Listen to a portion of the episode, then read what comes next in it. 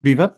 Sejam bem-vindos ao 15º episódio do Regresso ao Futuro, a rubrica do podcast Matraquilhos que pretende recuperar os heróis e as histórias de todas as edições dos Campeonatos da Europa de Seleções, de Paris 1960 a Paris 2016, de Podenelnik a Éder, passando por Panenka, Platini, Van Basten, Sekularac, Schmeichel, Bierhoff ou Caristeias.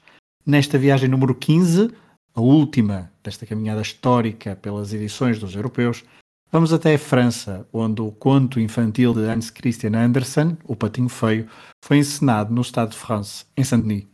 Sejam bem-vindos ao Regresso ao Futuro, uma rubrica do Matraquilhos, um podcast que procura as narrativas da história do futebol nas gavetas da memória.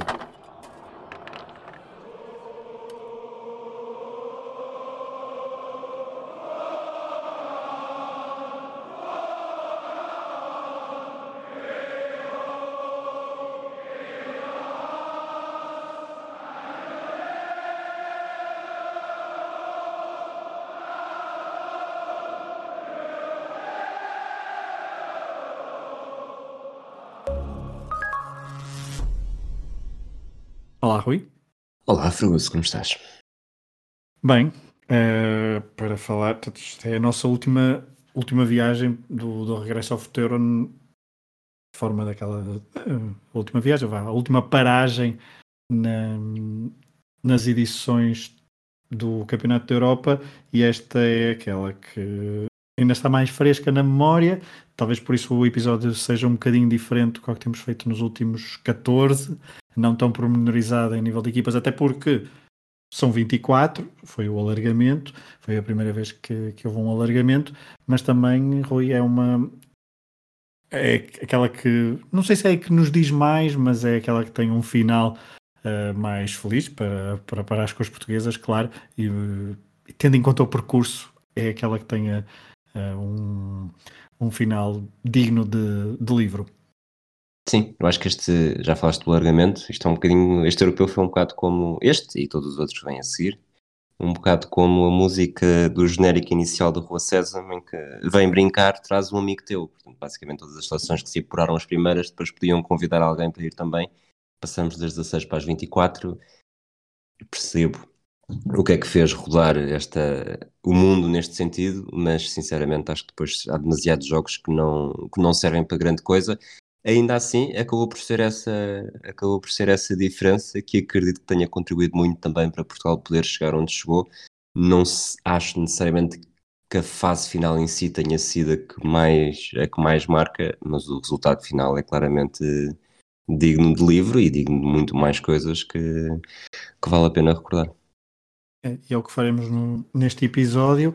Uh, mas antes perguntava-te também, por causa dessa questão do, do, do, alargamento de 20 para 24, tendo em de conta 16 que, para 24. 16 para 24, tendo em conta que hum, este foi um torneio que nós começamos na primeira fase final, uma Final Four, e não foram assim durante algumas edições, depois um alargamento para 8, depois sim um alargamento para, para, para 16 uh, em, do, em 1996 e agora sim um alargamento para 24. Um, falávamos até antes do. Noutro, noutro contexto, falávamos que se perde aqui um bocadinho a, uma, um pouco da magia do europeu que era e que já falamos muito no, em algumas edições, que é, que é um torneio muito duro porque estavam só as melhores e, portanto, havia excelentes jogos, jogos memoráveis desde até a fase de grupos e, e já num contexto de 8 ou 16 equipas, porque de facto eram as melhores que estavam lá. Agora perde-se assim um bocadinho, apesar de uh, ser um, uma oportunidade histórica para muitas seleções participarem num grande evento. Ficas dividido ou tens uma preferência clara? Tenho uma preferência clara. Esse do, este, pegando pela tua última parte, faz todo o sentido. A Islândia, grande história, grande narrativa. A Islândia consegue pela primeira vez uma qualificação. Mas para mim há sempre aquele, aquele asterisco do ok, tudo bem, mas foi numa, numa edição com 24, que é quase 50%. É quase, qualquer dia estamos numa, numa Copa América onde não só todas as, as, as seleções presentes na, presentes que fazem parte da Comebol não só entram, como ainda há espaço para dois convidados. E acho que acaba por ser um bocadinho isso que, que o europeu está a fazer, obviamente com, com, uma proporção completamente diferente, mas acho que estreantes neste contexto é sempre aqui um período, eu acho que precisamos esperar três ou quatro edições e depois se houver estreantes na quinta, a 24, acho que já merece esse, esse, esse dado. Caso contrário, provavelmente se, se fosse desde sempre 24, a Islândia já tinha conseguido antes. Portanto, retiro um bocadinho, um bocadinho de peso a isso. A primeira parte da tua pergunta, agora perdi-me um bocadinho, recorda-me lá qual é que era? Nem contou o facto. Ah, os jogos. Eu estava, como tu sabes, estive a ver os, todo, um, um, vídeo no YouTube com todos os golos. E à medida que ia vendo os golos, primeiro, 2016 foi há 5 anos e parece que foi há muito menos. É, é chocante como o tempo passa a correr. Isto é um bocado clichê, mas, mas é verdade. E, e à medida que ia vendo os golos, lembrava-me que pronto, este, nesta edição já não trabalhava como jornalista, portanto, obviamente não vi todos os jogos, sobretudo aqueles que eram à tarde durante os dias da semana, mas mesmo os que eram à noite, eu ia começar, começava a ver os gols e ok, neste, neste dia estava no. Lembro de estar a ver as imagens deste jogo no shopping porque fui cortar o cabelo, no outro estava no ginásio, portanto, há ali um, umas coisas que quando era a 16 não havia, não só não havia margem de erro para as seleções que estavam presentes, em que uma derrota era capaz de ser logo, imediatamente, a morte do artista, uh, e também para o adepto, se havia um jogo tu tinhas de estar a ver, porque a probabilidade de ser um jogo fraco era, era bastante baixa, não quer dizer que não tenha existido, um, provavelmente os jogos de Letónia no Euro 2004 não chamavam tanto como, como os jogos do Grupo Portugal no Euro 2000, por exemplo, mas assim e em 2021 para o Euro 2020 vai ser igual, há jogos que nós à partida já olhamos e pensamos, se não vir este não vem grande mal ao mundo. E acho que isso é, acaba por ser sempre um, um péssimo princípio até para, para quem quer defender a imagem do torneio. Eu concordo, subscrevo tudo e só acrescento uma coisa. Em relação ao Mundial, há sempre um pouco o lado mais, chamemos exótico de, de proporcionar confrontos que não são tão habituais. E ainda por cima, aqui no Europeu não é isso que, que, se passa, com a Liga das Nações, com as fases de grupos, com as fases de qualificação, desculpem.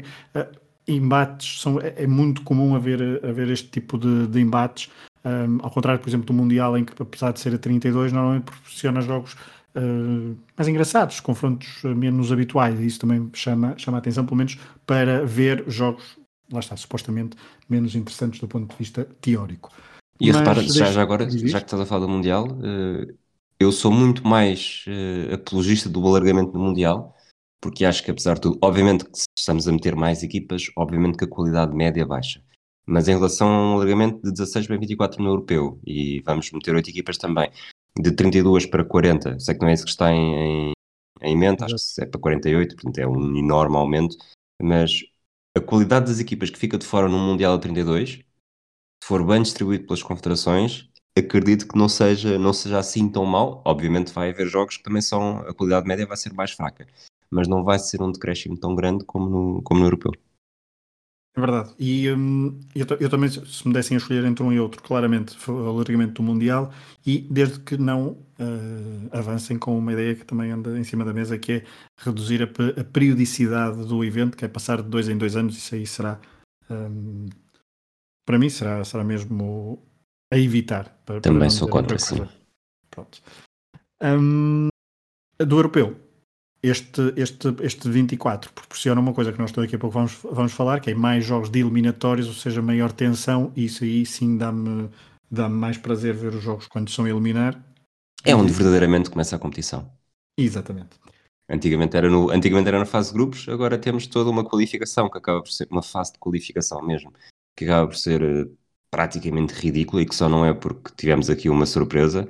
E de resto, uh, ok, todos vocês são os favoritos, vocês seguem, vão fazer uh, três jogos numa fase de grupos e depois a partir daí é que está separado verdadeiramente o trigo do jogo. É verdade. E também há a questão depois do Antigamente é que cruzava o A com o B, o C com o D, e agora com a questão é um dos terceiros classificados é um terror. E já falaremos sobre isso. Ajudou muito a, a, a Portugal, uh, mas é, é, mesmo complicado até uh, um adepto estar a fazer contas a perceber. Não, agora se calhar dá mais jeito o empate porque vamos jogar com aquele, mas assim fica mais complicado. Antigamente era bem mais, uh, bem mais fácil. Mas nós fazemos sempre uma contextualização das seleções europeias, como é que elas estão antes do arranque da qualificação esta qualificação arrancou em 2014, depois do Mundial do Brasil, onde a Alemanha foi finalmente campeã mundial, depois de finais e meias finais perdidas nas fases finais anteriores, seja em europeus, seja em, hum, em mundiais, claro. Uh, então a, a, a, seleção alemã exatamente bateu por 1-0 a Argentina no Maracanã. No jogo decisivo, isto depois dos 7-1 no Mineirão frente ao anfitrião. A segunda melhor seleção europeia neste Mundial foi eh, a seleção dos Países Baixos, que perderam um, na seleção que perdeu nas meias finais frente à Argentina e depois venceu o Brasil por 3-0 no jogo de atribuição do terceiro e quarto lugares. Nos, nos oito melhores, espaço para mais duas equipas europeias, Bélgica e França, equipas em clara renovação e com gerações talentosas, mas ainda longe de atingirem todo o potencial. Nos oitavos de final houve mais duas equipas europeias a ficar pelo caminho, Suíça e Grécia, portanto, nas 16 melhores equipas do torneio do Mundial 2014, apenas 6 europeias. Na fase de grupos caíram 7. Portugal, Rússia, Bósnia, Itália, Inglaterra, Croácia e a campeã do mundo e europeia, Espanha. Vamos à qualificação para o Euro 2016. O organizador já estava apurado, ou seja, a seleção francesa. Faltava saber quem seriam as outras 23 seleções no tal primeiro europeu com 24 equipas. Portanto, estava cada vez mais fácil obter bilhete para uma fase final e mesmo assim, Rui, houve ex-campeões da Europa a falharem o apuramento. Sim, os países, os países baixos, acho que acaba por ser a grande, a grande desilusão, quando eu estava a falar aquilo há pouco, que mesmo assim houve, houve espaço para uma surpresa, logo no grupo A, com a República Checa, Islândia, Turquia, Cazaquistão e Letónia. Os Países Baixos já estavam, apesar do, do desempenho em 2016, eh, em 2014, desculpa, eh, pareceram que estavam numa, num momento de renovação que não ia ser propriamente fácil, ia ser atribulado. Eles, entretanto, depois disso já, já estiveram logo no ano a seguir, logo no ano a seguir não, já foi, já foi em 2019 na final da Liga das Nações, portanto não deixa de ser, não deixa de ser importante mas estarem aqui fora do num grupo, num grupo, numa qualificação em que os dois primeiros têm o apuramento direto, o melhor terceiro tem apuramento direto e os restantes oito vão ao playoff, os Países Baixos conseguiram ficar em quarto lugar com apenas 13 pontos, 4 vitórias, um empate, um empate 5 derrotas. Uh, República Checa, Islândia e Turquia fizeram o apuramento direto, a Turquia com o melhor terceiro. Acho que acaba por ser o, o maior destaque desta, de toda esta qualificação, porque foi de facto aquela, o único convidado habitual que, que disse ah, fica para a próxima, que não ter saído de casa. Portugal, já lá, vamos, já lá vamos a Portugal, que foi quase perfeito, mas uh, ainda sobre o Portugal, nesta qualificação houve uma equipa a estrear-se e a jogar em Portugal, no estádio do Algarve, porque pela primeira vez Gibraltar entrou nas contas para as fases finais, as caminhadas para as fases finais do, do Europeu, ficou uh, emparelhada no grupo D e fez zero pontos. Zero pontos uh, em casa, em casa, ou seja, não conseguiu fazer um único gol, sofreu 56 em 10 jogos, portanto mais de 5 gols e meio por jogo, conseguiu marcar dois, um na Polónia numa derrota por 8-1, um na Escócia numa derrota por 6-1, e lá está, é mais um, mais um convidado, quanto mais federações, menos mal fica a percentagem de seleções na fase final ser tão grande. Até porque lá está, a percentagem diminui, é nesse sentido. Portugal ficou no grupo I, juntamente com a Arménia, Dinamarca, Sérvia e Albânia. Uh, Rui, destacamos obviamente aqui a Albânia, porque é a grande surpresa deste grupo. Portugal, em oito jogos, venceu sete, mas aqui está, está logo no início algo que pode ter sido bastante importante, se não decisivo, para uh, inverter e até, para inverter o rumo dos acontecimentos da qualificação. Isso foi de certeza, mas até para chegar onde se chegou no Euro 2016. Isto porque Portugal arrancou com uma eh, derrota frente à Albânia, em Aveiro, resultou na saída de Paulo Bento para entrar Fernando Santos. Isto é. ainda é. com José Mourinho. É aqui que. Não, José Mourinho não é aqui que entra. Acho que é com Queiroz. Exato, é com Queiroz. Nós já falamos disso semana, uh, no, no programa passado. Desculpa, agora deu-me. Que entra, salvo seja. Mas sim, sim. sim esta, derrota, esta derrota com a Albânia logo a abrir, uh, num grupo que tinha Dinamarca e Sérvia, apesar de, de haver espaço para um terceiro, uh, não deixa de ser, uh, de ser um bocadinho assustadora. Paulo Bento sai, entra Fernando Santos que estava suspenso, portanto nem sequer podia ir ao banco, a suspensão até era grande, mas acabou por ser um bocadinho reduzida. E a verdade é que há, boa maneira de, de Fernando Santos, uh, conseguiu não de empate em empate até à vitória final, até porque não podia, nesta altura não podia empatar, portanto escutou praticamente todas as vitórias na fase de qualificação, com, com uma Nossa Senhora do Caravaggio de, do Estoril, Fernando Santos acabou por ter muita sorte na estreia, um gol de Ronaldo no quinto minuto dos descontos na Dinamarca, E depois foi 1-0 um na Dinamarca, 1-0 um com a Arménia, novamente Ronaldo a marcar, 2-1 com a Sérvia, 3-2 na Arménia, artigo de Ronaldo, 1-0 na Albânia, Veloso a marcar nos descontos, 1-0 eh, com a Dinamarca e 2-1 com a Sérvia, na Sérvia. Portanto, há aqui vários, vários indicadores do que é que poderia estar para vir, vitórias sofridas, vitórias nos descontos, vitórias sempre pela margem mínima, tanto que Portugal acaba o grupo com 11 golos marcados, 5 sofridos, 21 pontos, acaba por ser uma qualificação bastante fácil, porque houve um, um Sérvia-Albânia um bocadinho a, a, ajudar também. A Sérvia acaba por ser também grande desilusão, faz apenas 4 pontos.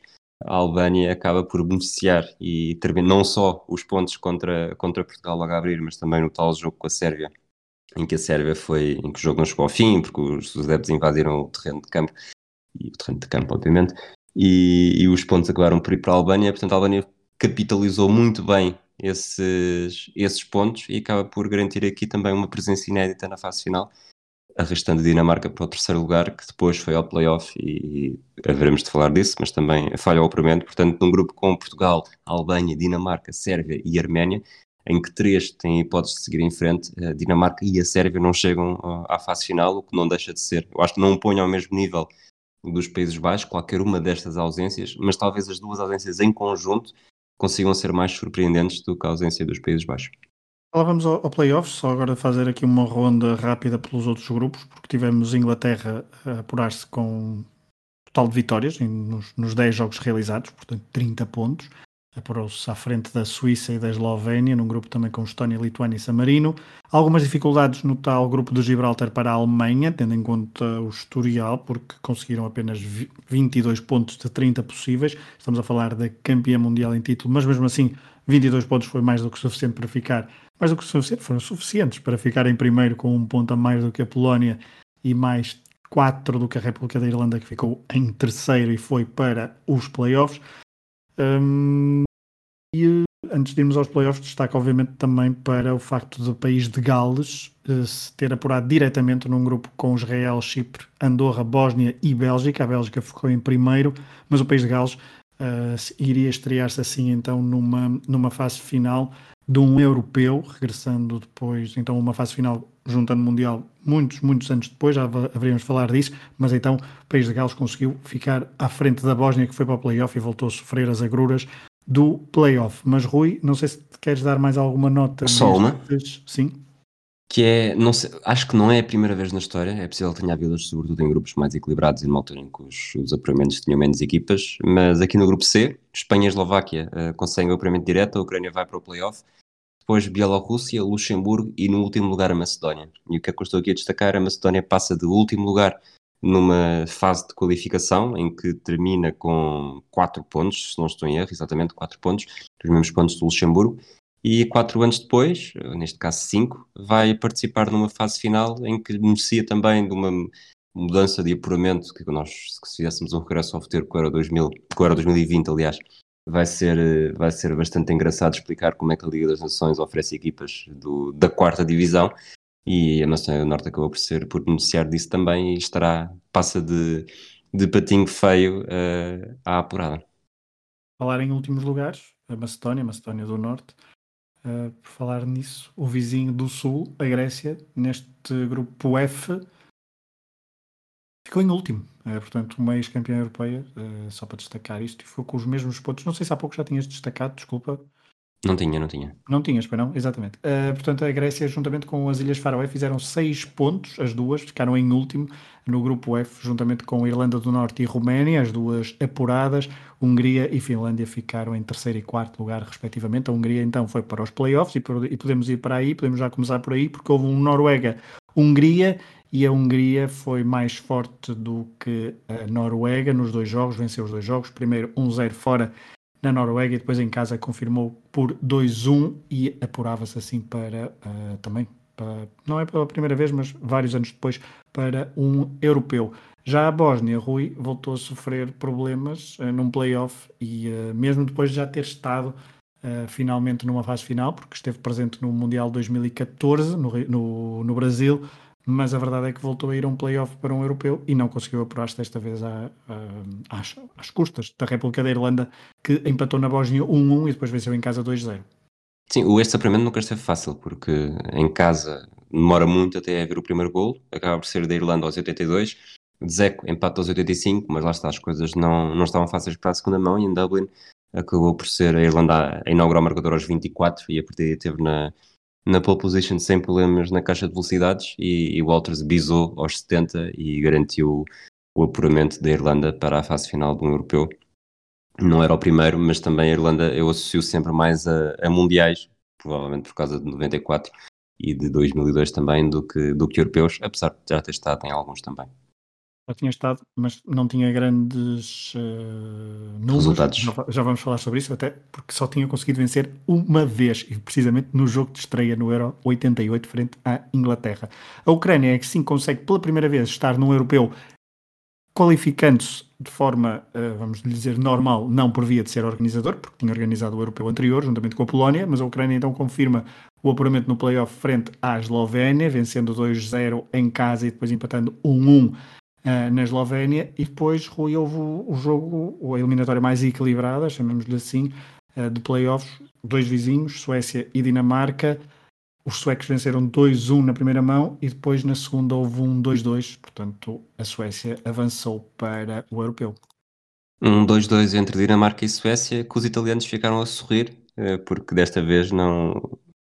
Um deles foi mesmo prejudicado depois de 2004, portanto mais de 10 anos depois. Eh, neste caso, a Dinamarca faz o... A Dinamarca está a perder 2-0 com o bis de, de Ibrahimovic, portanto o primeiro nunca esteve perto. Ainda conseguiu reagir ali nos minutos finais, com o gol de Poulsen aos 82 e tivesse trocado já nos descontos. Mesmo que fizesse o 3-2 não seria suficiente, mas acredito que, que os italianos, que também não são assim muito dados à amnésia, olhando para este resultado e já com o apuramento garantido, eh, devem ter eh, devem ter achado que o Karma mais tarde ou mais cedo acaba por surgir. Zlatan Ibrahimovic foi o segundo melhor marcador desta fase de qualificação com 11 golos. O melhor foi Robert Lewandowski da Polónia com 13.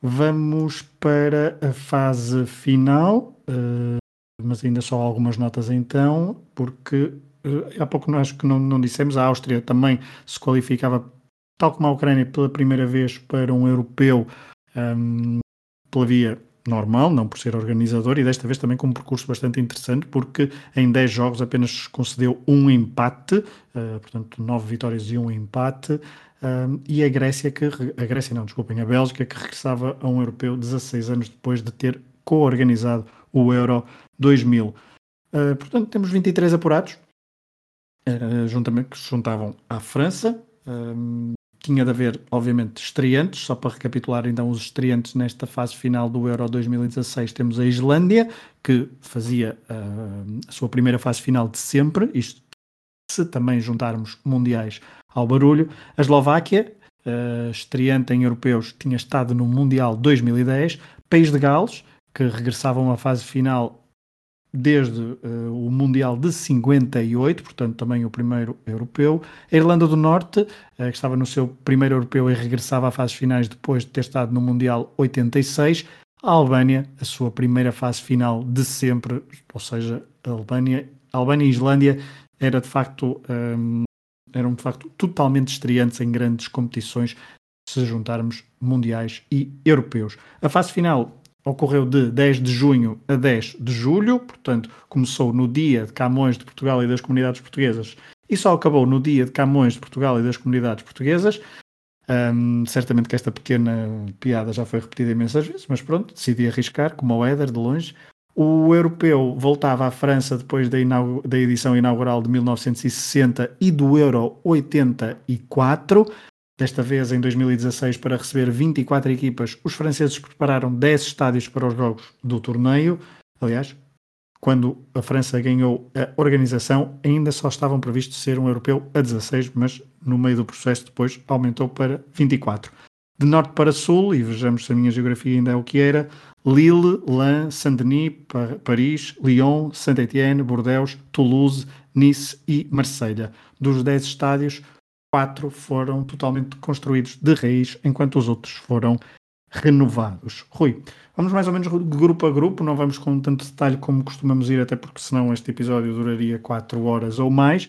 Vamos começar no grupo A, pequenas notas sobre este grupo. Temos França, Suíça. Aliás, antes de ir ao grupo, deixa, antes de ir ao grupo assim detalhadamente, mais detalhadamente, deixa-me só perguntar-te, tendo em conta estes quatro, eh, seis grupos, aliás, qual é que classificarias logo assim à partida como grupo da morte? Bom, o grupo da morte que o oposto, o grupo da vida, é praticamente o grupo de Portugal, não é? Eu diria que a Áustria seria, apesar de não ser a equipa com pior ranking no pote 2, eh, talvez seja, talvez fosse a equipa mais fácil. A Hungria era, tinha o pior ranking no pote 3 e provavelmente era a mais fácil. A Islândia tinha o terceiro melhor ranking do pote 4 e não era provavelmente um grande, um grande terror, portanto Portugal não se pode queixar nem pouco mais ou menos. Tirando isso, eu aponto o grupo D, uh, com Espanha, República Checa, Turquia e Croácia. Hoje, visto depois, já, já, já sabemos o que é que aconteceu, mas eu diria que à partida, sobretudo a partir do ponto em que a Turquia já tinha dado boas indicações, não no europeu imediatamente anterior, mas no anterior a esse, uh, provavelmente qualquer equipa aqui poderia terminar na primeira ou na segunda posição sem grande surpresa, obviamente com a Espanha uh, a assumir-se como clara favorita. É, eu fiz esta pergunta porque de facto nós nas últimas edições temos há sempre um grupo da morte, é um grupo claramente grupo da morte e desta vez, um, conforme perceberemos, uh, agora que formos falar dos grupos, nunca há um grupo onde haja pelo menos três equipas em que nós dizemos assim, são três equipas que poderiam estar nas últimas quatro uh, posições finais do europeu. Acho que é mais ou menos isso que se poderia chamar um grupo da morte, depois depende dos critérios que cada um aplicará. Uh, tendo em conta a tradição, etc. Mas acho que aqui de facto não há nenhum grupo da morte assim, tal como tinha havido nos anteriores. Mas vamos então ao grupo A: França, Albânia, Roménia e Suíça. Uh, aqui a França aqui tem aqui algumas notas. França que já não tem Benzema nem Valbuena, ou seja, isto é importante agora também já gravarmos isto no final de maio. Sabemos que Benzema vai regressar para o Euro 2020. Uh, deixam aqui já era o selecionador, deixam que tinha sido também selecionador em 2014, sucedendo uh, Laurent Blanc no pós-Euro 2012. Uh, e Rui, neste grupo, tivemos um grupo onde a França até sofreu bastante mais do que, que seria uh, expectável, porque uh, as duas primeiras vitórias, as decisivas para carimbar desde logo o apuramento ao final da segunda jornada, vieram mesmo muito tarde. Muito. O, o jogo de inauguração, um França-Roménia, com o Paé a marcar um grande golo aos 89 e eu acho que todos os grupos tiveram pelo menos um, um grande golo para a mostra. Uh, lá está, esta vitória aos 89 uh, contra a Albânia, a Albânia que tinha perdido na estreia com a Suíça. Um jogo também muito curioso, porque uhum. a Suíça está cheia de jogadores de, de origem albanesa. Mas neste França-Albânia, eh, a França também só, só desata o nó em cima dos 90 minutos acaba por vencer 2-0 e depois já num, num, jogo também muito habitual em fases finais, seja de europeus, seja de mundiais, a França tem um nulo com a Suíça, já, com, já numa boa posição confortável, não precisava de ganhar, acaba por garantir o primeiro lugar do grupo à frente da Suíça, portanto estavam as duas seleções confortáveis.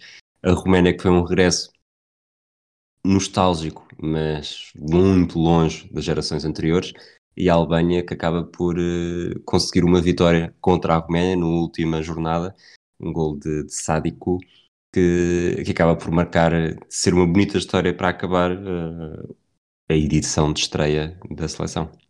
Os albaneses uh, marcaram também a sua, com a sua presença, no, os adeptos albaneses marcaram esta edição também com a sua presença no, nos estádios e eram bastante barulhentos.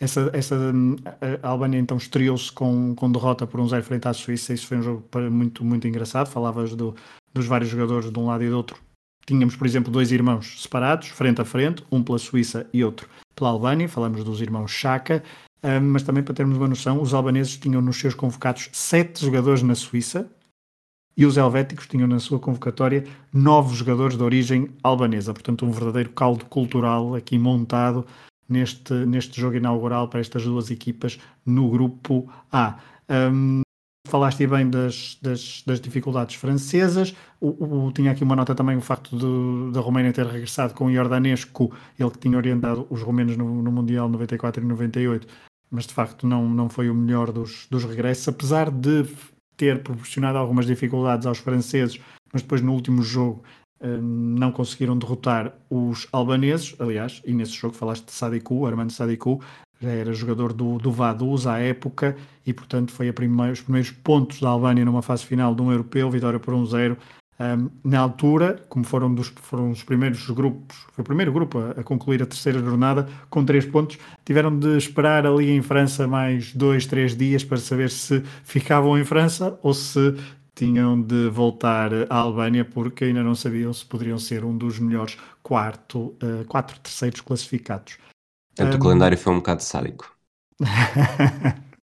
Exatamente. O... Vamos avançar para o grupo B.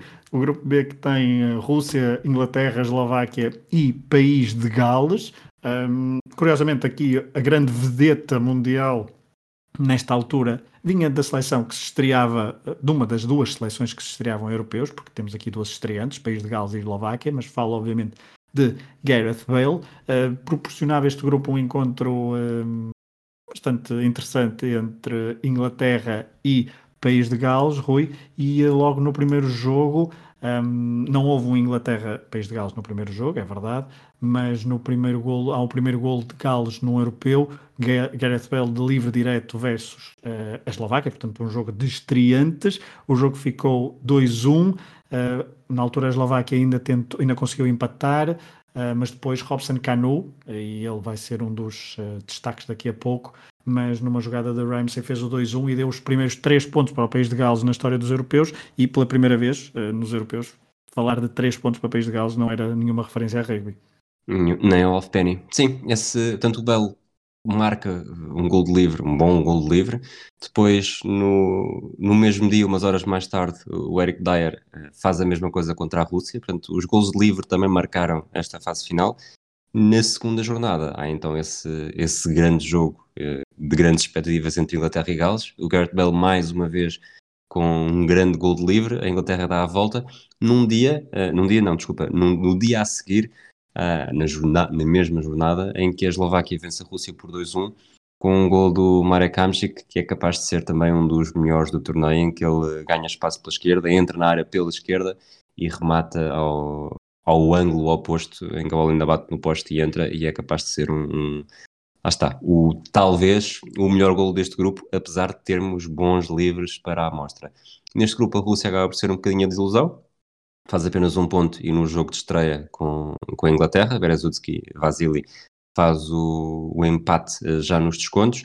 E a Eslováquia e Gales como, como estreantes conseguem o apuramento num, num grupo que apura três seleções três seleções, porque a Eslováquia fez quatro pontos e isso dava logo uma vantagem sobre a Albânia, que tinha três, e acalentava esperanças, tendo em conta o que se sabia do resto dos outros grupos na altura. Uh, portanto, quatro pontos seria, a partida, mais do que suficiente para uh, avançar e para ser um dos melhores terceiros classificados. Só uma, uma, nota para o facto desta Inglaterra ainda ser uma Inglaterra ainda em transformação, ainda com Roy Hodgson. Um, estávamos na ressaca do, do Leicester campeão, uh, Jamie Vardy como uma das figuras, ou a principal figura no, do ataque, mas já havia Harry Kane, Rooney ainda estava presente, Dele Alli também estava em boa forma, Sterling, Welbeck, uh, temos aqui Sturridge, aliás, temos aqui vários nomes do ataque, mas era uma, uma Inglaterra ainda à procura de alguma identidade que não seria um, imprimida por Roy Hodgson e teria de esperar mais dois anos para fazer uma grande fase final como a que fez no Mundial de 2018. No grupo C, Alemanha, Irlanda do Norte, Ucrânia e Polónia. A Alemanha chegava aqui como campeã do mundo, uh, Joachim Low continuava como selecionador e era, obviamente, esta seleção era uma das grandes favoritas. A estreante Irlanda do Norte um, estreou-se com derrota 1-0 frente aos polacos, golo de Milik. Já os alemães bateram confortavelmente a Ucrânia por 2-0 com golos de Mustafi e de Schweinsteiger. Schweinsteiger que ia no seu quarto europeu, depois de 2004, 2008 e 2012. Um, depois uma nota, antes de passar a palavra, Rui, é para, para o segundo jogo, pois os ucranianos voltariam a perder na segunda jornada, dando os três primeiros pontos de sempre em europeus à Irlanda do Norte e sem que Will Grigg saísse do banco. Will Grigg, que é claramente uma das histórias deste europeu face ao público norte-irlandês que cantava Will Grigg's on Fire, eh, uma das músicas que ficou viral e ele que não sei se chega a sair do banco em alguns jogos, em algum jogo creio que sim, mas de facto não é de longe uma das figuras da seleção, a não ser melhor, não é de longe uma das figuras da seleção, tendo em conta o que jogou, mas era pelo que se passava em redor desta equipa da Irlanda do Norte. Foi exatamente o jogador que acordou o mundo, ia dizer o mundo europeu, mas na verdade todas as pessoas que acompanharam este, esta fase final para, para a seleção da Irlanda do Norte, que o jogo que vence por 2-0, uh, por ser por dois gols de diferença, acaba por dar um conforto um bocadinho maior para, para as contas de um, de um possível apuramento na terceira posição, porque termina com dois gols marcados, dois gols sofridos. Portanto, só o facto da diferença de gols não ser negativa já, era, já não era mau. E, e este é um grupo que, tirando isso que tu disseste, não tem muita história uh, interessante. É provavelmente, agora estou, a fazer aqui uma. Tem poucos golos, tem apenas 7 golos em 6 jogos. E não me lembro, corrijo-me se eu estiver enganado, não há assim nenhum gol que seja claramente destacável. Não. não Sobretudo há. comparando com, com os que já tivemos até agora. Não, porque uh, de facto a bitola estava bastante alta, face àqueles golos que já, já, que já comentamos, isto até para quem reviu os golos grupo a grupo, uh, portanto, nesta altura não há, há, há, muito poucos golos, há vários jogos com, com equipas a terminar a zero, jogos pela diferença mínima, uh, e não me lembro de nenhum, de nenhum golo digno de, de nota, nota artística, se quiserem, obviamente, porque, e aliás, também é um grupo onde Lewandowski, que tinha ficado em branco nesta fase de grupos, depois de ter sido o melhor marcador na fase de qualificação, e isso é uma das notas deste, deste grupo C. Um, há de facto Mário Gomes a, a renascer um pouco, ele que tinha falhado o Mundial de 2004. Um, 14?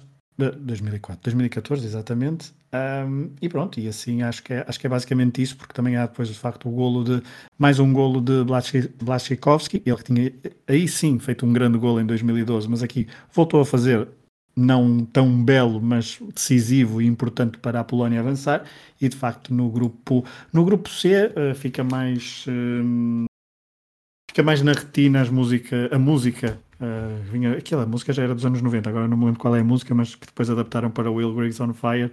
De facto, uh, sendo os adeptos irlandeses ficados da Irlanda, da República da Irlanda, eram marcados pela, pela boa disposição. Desta vez, os, os, os adeptos da Irlanda do Norte associados às vezes um pouco um bocadinho mais ao liganismo, mas desta vez também trouxeram a música para animar e é uma das notas de destaque deste Euro 2016 numa fase de grupos longa, extensa e que precisa destes, destes pequenos pormenores para animação. Vamos ao grupo Uma última D. nota, desculpa, diz, diz, só para dizer que neste grupo, em que lá está, Alemanha e Polónia terminam sem golos sofridos, terminam ambas com 7 pontos, o único 0-0 foi num grupo, em, num grupo em que todos os jogos houve uma seleção a ficar a zeros, só houve um 0-0 e foi precisamente entre a Alemanha e a Polónia. Eles são, o desempate terminou ambas com 7 pontos, o desempate é feito pela diferença de golos e começa aqui talvez a escrever-se o título de Portugal, porque no último, na última jornada a Polónia vence 1-0 um a Ucrânia, o Lachikowski marca aos 54, a Alemanha vence a Irlanda do Norte por 1-0, um Gomes marca aos 30 eventualmente, depois não sei qual é que seria o, o fator de desempate seguinte, mas se a Polónia aqui não fica em segundo, uh, teria ido para o outro lado do quadro, ficava a Alemanha do lado do quadro de Portugal. Portanto, aqui é capaz de ser o primeiro pormenor a começar a escrever uh, a história portuguesa. Verdade. Vamos ao grupo D, que é o que tu classificaste como o grupo, digamos, o grupo da morte deste, deste Euro 2016 se eu não digo Euro 2006. Pelo menos desta vez estamos safos, não vamos dizer Holanda mais nenhuma vez, acho eu. Um, grupo D, Croácia, Espanha, Turquia e República Checa. A Croácia e a Espanha voltavam a encontrar-se no europeu, portanto, depois do que tinha acontecido em 2012, e juntavam dois velhos conhecidos também, que tinham algumas histórias entre si, Turquia e República Checa. Os espanhóis qualificaram-se ainda com o Vicente Del Bosque ao comando, mas depois também com alguma polémica à mistura, nomeadamente o facto de Iker Casillas ser suplente, ele que já era guarda-redes do Futebol Clube do Porto por esses dias.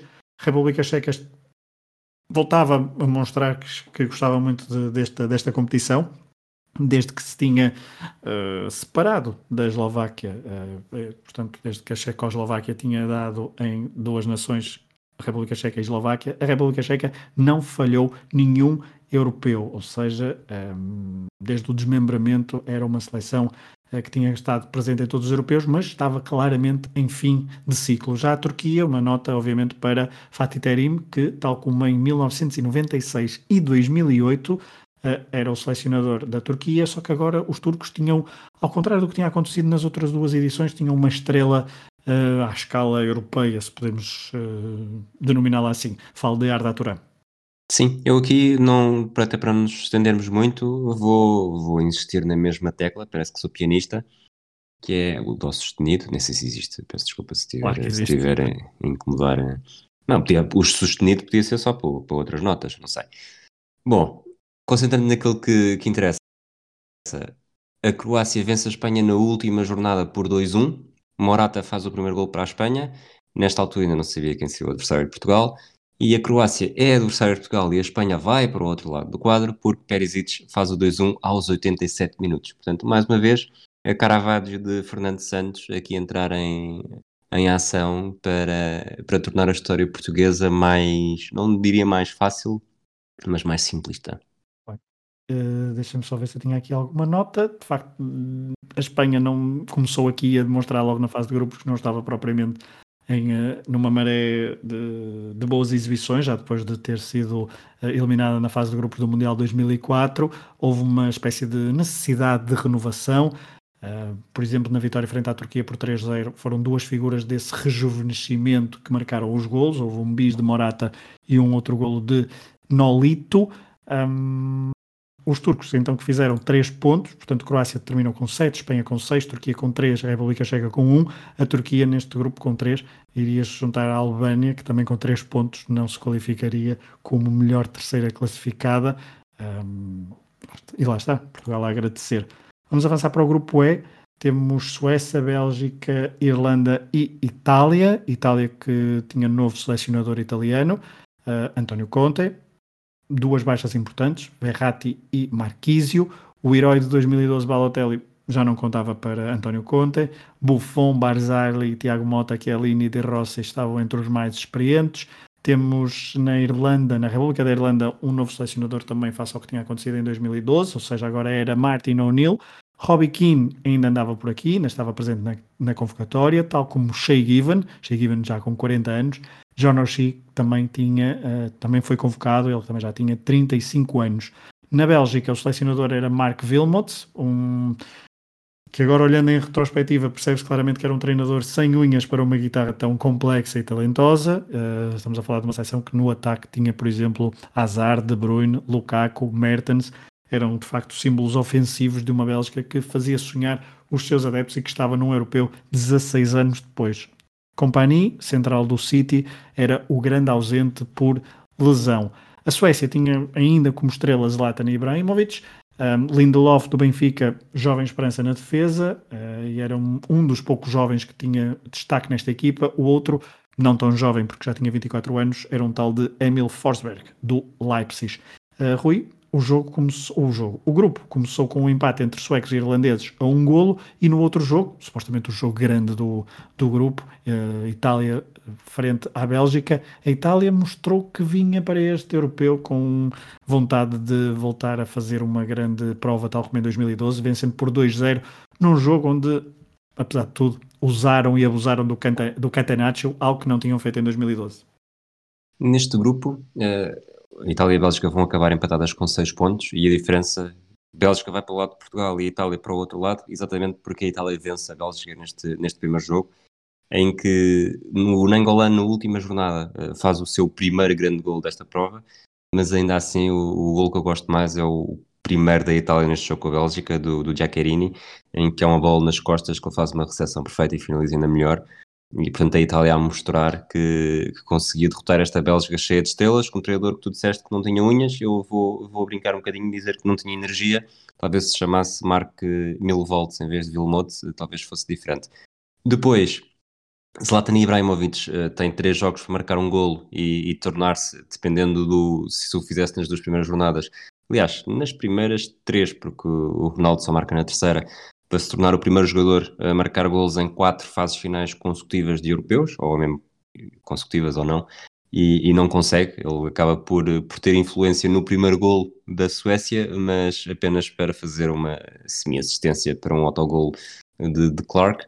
De resto, uh, há aqui um resultado que nos faz viajar até 94 no jogo hum. de despedida da, de, na jornada de despedida deste jornada, grupo, exato, é a, Itália, a Itália perde um zero com a Irlanda, a fazer lembrar o gol do Ray Otten ao Palhuca na jornada inaugural do grupo F, estou ali de cabeça, provavelmente é o grupo E de 1994, em que quatro seleções terminam com quatro pontos. E, e aí sim foi, foi terrível para a Noruega fazer quatro pontos e ficar de fora de um, dos oitavos de final do Mundial a 24 seleções.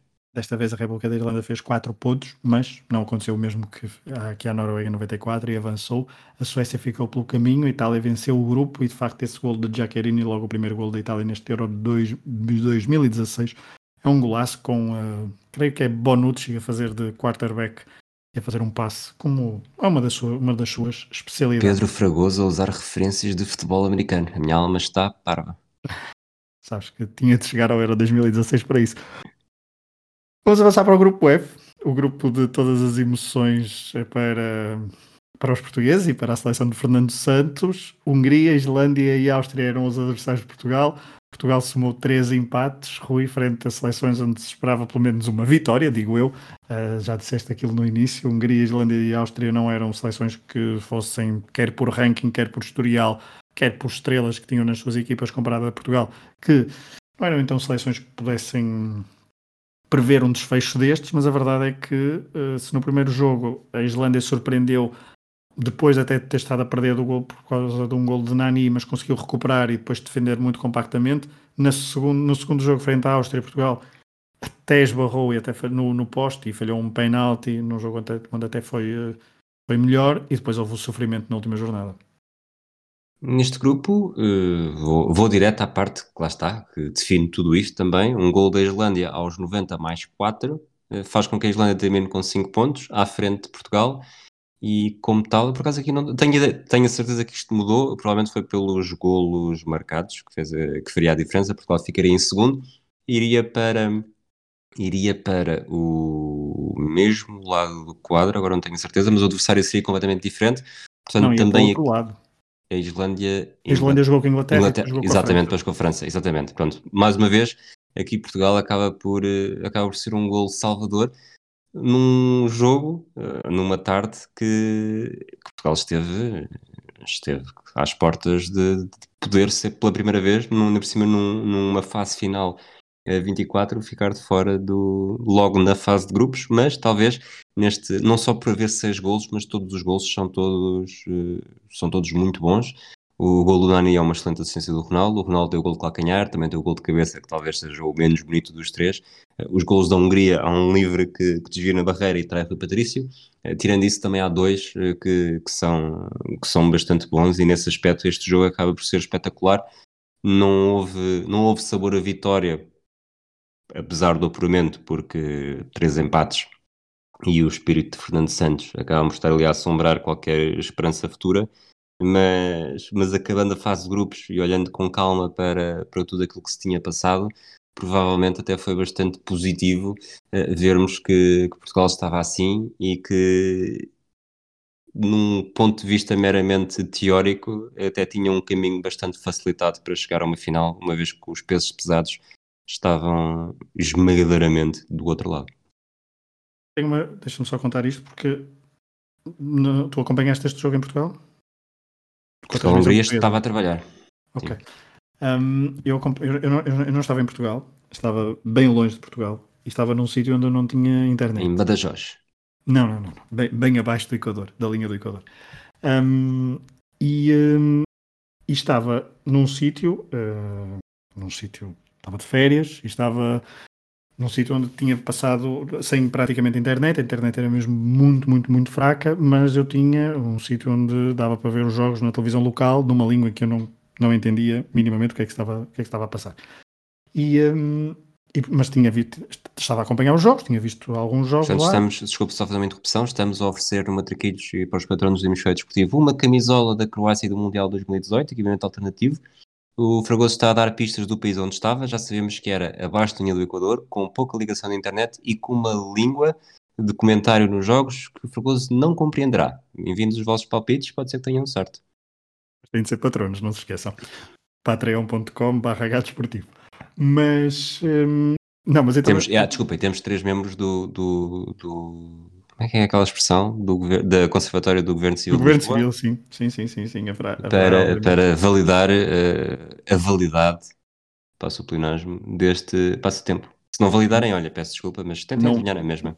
Sim, não haverá número zero, tal como no Totoloto e Carlos Ribeiro não ficará surpreendido. Mas estava a dizer, portanto, eu não estava, estava a acompanhar o jogo normalmente, portanto, eu tinha feito aquelas contas, mas eu não sabia o que estava, o que estava a acontecer no Islândia-Áustria, portanto, não sabia minimamente como é que estava. E, tal como o mais engraçado é que no sítio onde eu estava, curiosamente, neste, jo neste jogo, apareceram vários portugueses eh, para ver o jogo. Eh, foi bastante curioso. E eh, foi, foi um carrossel de emoções porque o jogo terminou e eu não sabia se Portugal tinha passado ou se, não tinha, ou se tinha ficado pelo caminho, se ia para, para, um, para, um, para um lado do quadro, para outro. Aquilo foi, foi muito, muito, muito, muito confuso. Um, e só, só uma hora mais tarde é que eu percebi exatamente o que, é que, o que é que tinha acontecido. Portanto, não sei como é que foram vividas aqui as emoções, porque eu depois também, pelo, pelo desenrolar do jogo, os últimos minutos, aquele 3-3, não havia propriamente uma, uma avalanche por parte de Portugal para tentar o, o, o golo, do que, do que me lembro. Portanto, eu achei aquilo tudo bastante surreal. E eu, houve gente a, a chorar, portugueses a chorar porque tinha, achavam que tinham sido eliminados. Mas isso, bom, choraram aqui e depois certamente choraram no dia 10, no dia 10 de julho por causa O do que é estranho, aconteceu. porque lá está, porque a Turquia e a Albânia tinham diferença de golos negativa, portanto Portugal, à partida para este jogo, sabia que, independentemente da posição, se empatasse, terminava com, com uma diferença de golos eh, nula Exato, e, eu- e, portanto, tinha o apuramento garantido. Podia Exato, ser em eu- segundo, podia ser em terceiro. É isso, é isso. Eu tinha, eu, é exato, agora lembraste de outra coisa. Eu tive de ir, fui, fui dirigir-me a esses portugueses e disse: Não, nós passamos, só não sei para que lado do grupo, para que lado do. Só não sei em que posição, se foi em segundo, se foi em terceiro, não, não sei quem é que ficou em segundo, não sei como é que está a Islândia e a Áustria, não faço a mínima ideia. Mas passar, passou, porque o empate eh, estava. hum, do que eu me lembrava, sim, estava. Eu lembro-me de ter ido falar com, com um grupo de portugueses que estava bastante transtornado com o empate, mas enfim. Foi, foi longe, mas foi divertido. Tendo em conta agora, olhando em, em retrospectiva. Portanto, longe, abaixo, longe divertido, abaixo do Equador e uma língua esquisita. Na televisão era esquisita. Ok. Eu, eu vou apostar em Botsuana. Vamos para os oitavos? Os oitavos. Ah, não se disse uma coisa ainda da Hungria, desculpa, que eu tinha, que eu tinha aqui anotado. E, e o facto também da Islândia, nós não dissemos, mas eh, destacar obviamente Gabor Kirali, 40 anos, um dos destaques, com as, com as- suas calças de fato de treino, que parecia um pijama. Uh, também, com 37 anos, um dos destaques do lado da, da Islândia, apesar do, da, da estrela ser Sigurdsson. E do lado da Áustria tínhamos a estrela David Alaba, que era, hum, estava em boa forma no Bayern Munique e era um dos destaques então deste, desta Áustria, que também tinha o campeão inglês, eh, Christian Fuchs, do Leicester. Mas vamos para os quartos de. Quartos não, oitavos de final, assim é que é, pela primeira Exato. vez oitavos de final no europeu. Uh, queres começar? Vamos começar se calhar pelo, vamos começar pelo lado do quadro, porque olhando para este lado do quadro e antes de irmos aos jogos, quando olhaste para este lado do quadro, para os emparelhamentos, para o facto de Portugal ter ficado juntamente logo a jogar com a Croácia, mas sabendo que até à final jogaria com Polónia, Suíça, País de Gales, Irlanda do Norte, Hungria ou Bélgica, uh, e depois de três empates, lembras-te de pensar que as perspectivas tinham aumentado apesar dos três empates ou que ainda havia muitas dúvidas em relação à seleção portuguesa?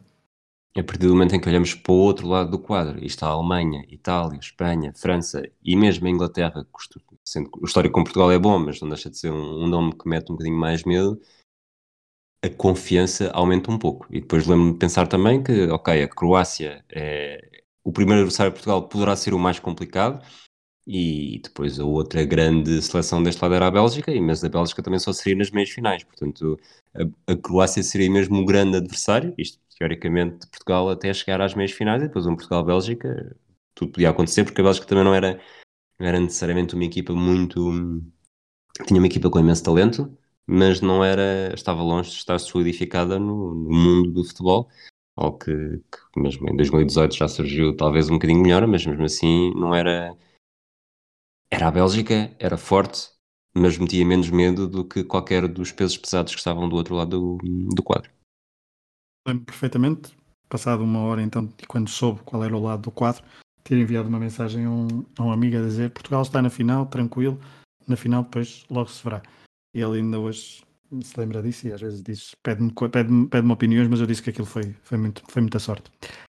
Vamos aos oitavos de final então, e vamos começar pelo lado de, de Portugal, porque houve um Polónia-Suíça.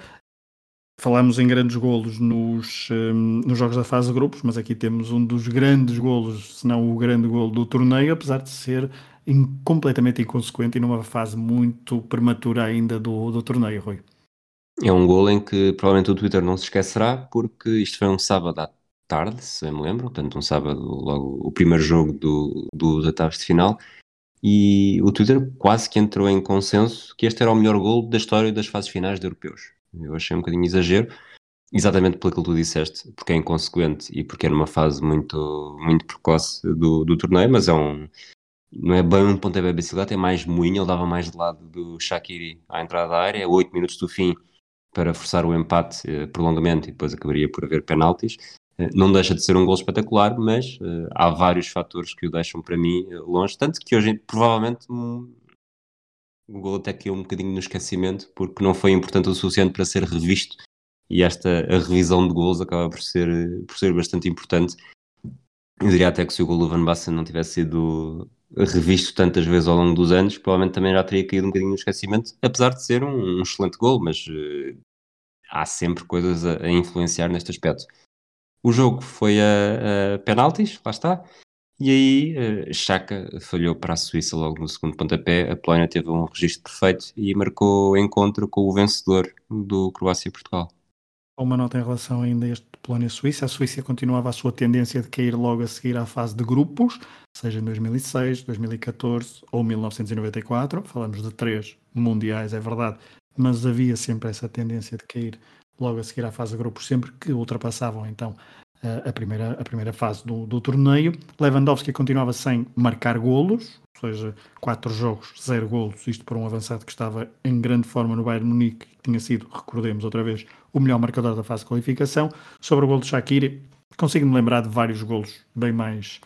Uh, é muito bonito, é, é, é, é mesmo espetacular, mas, por exemplo, lembro-me, há um, há um que eu gosto mais e que também é relativamente inconsequente, mas também não é muitas vezes recordado, a não ser pela sua figura, que é o de Paul Gascoigne contra um, a Escócia no Euro 96. Eu acho, por acaso, gosto mais desse do que deste, mas isto obviamente que são um, opiniões mais subjetivas e uh, o gol de Shaqiri foi importante, mas inconsequente e por isso até nem é para mim o melhor gol do europeu, mas isso já lá vemos.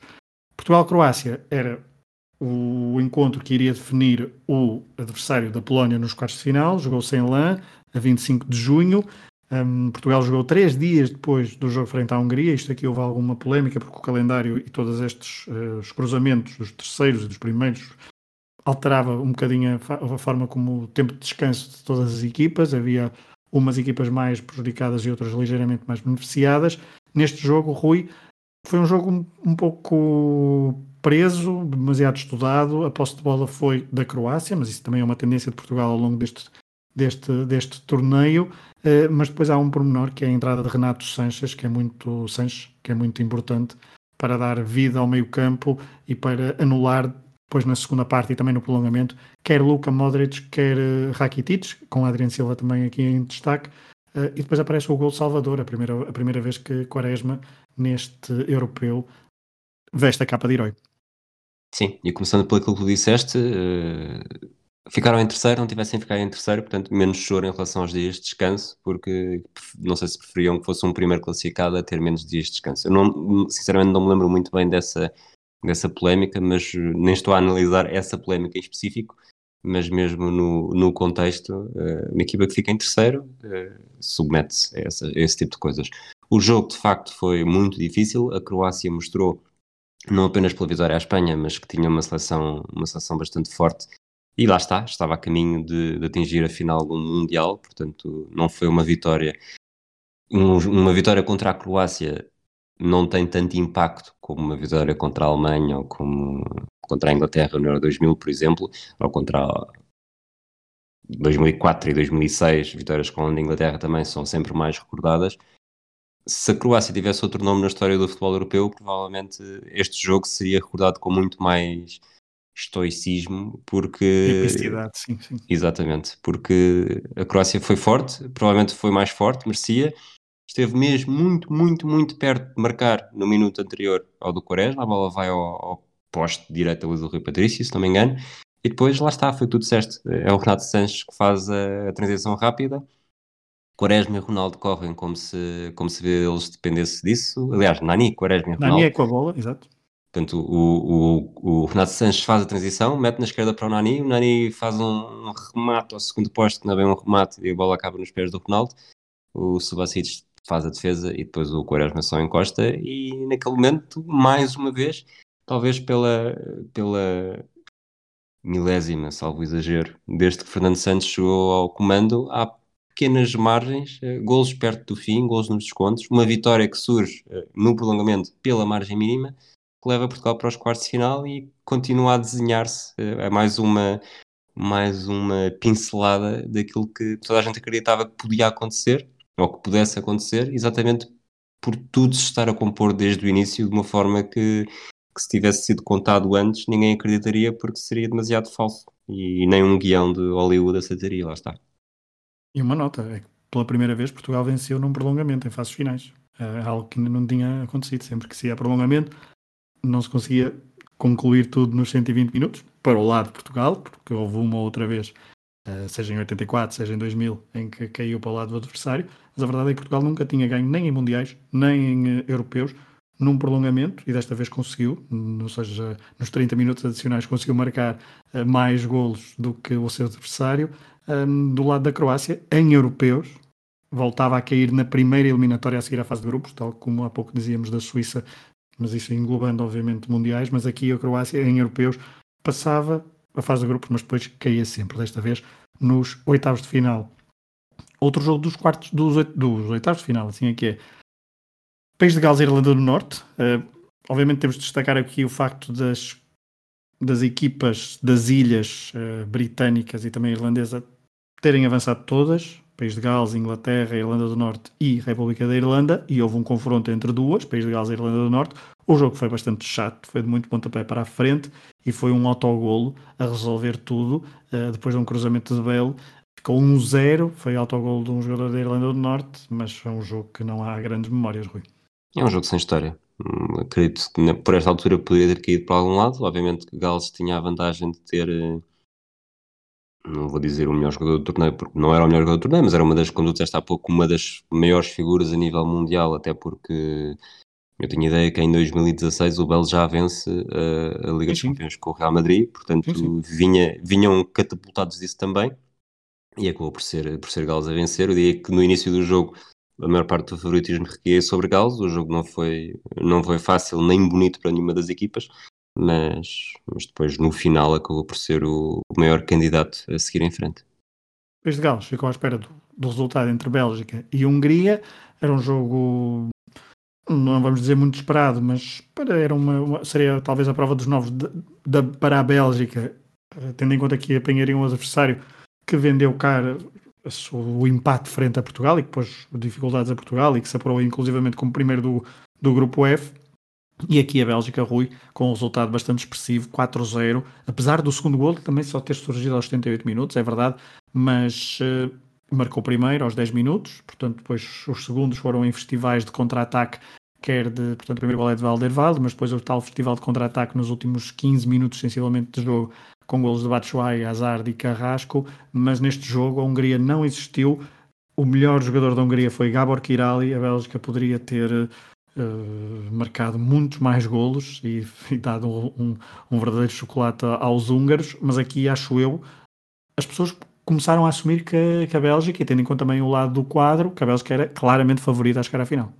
Acho que é exatamente essa a conclusão. Mesmo que fosse. Já era mais ou menos um, um grande candidato, não, não, com o nome de Portugal, tendo em conta o, o século XXI, mas, mas com a qualidade dos jogadores que tinha. E, e depois este resultado, mesmo que não fosse a exibição, mesmo só um, um 4-0, apesar de ser contra a Hungria, é num lado do quadro, não há, não há ninguém a destacar-se nem a jogar um futebol acima de todos os outros. Há uma seleção que acabou de ganhar 4-0, está nos oitavos, desculpa, está nos quartos.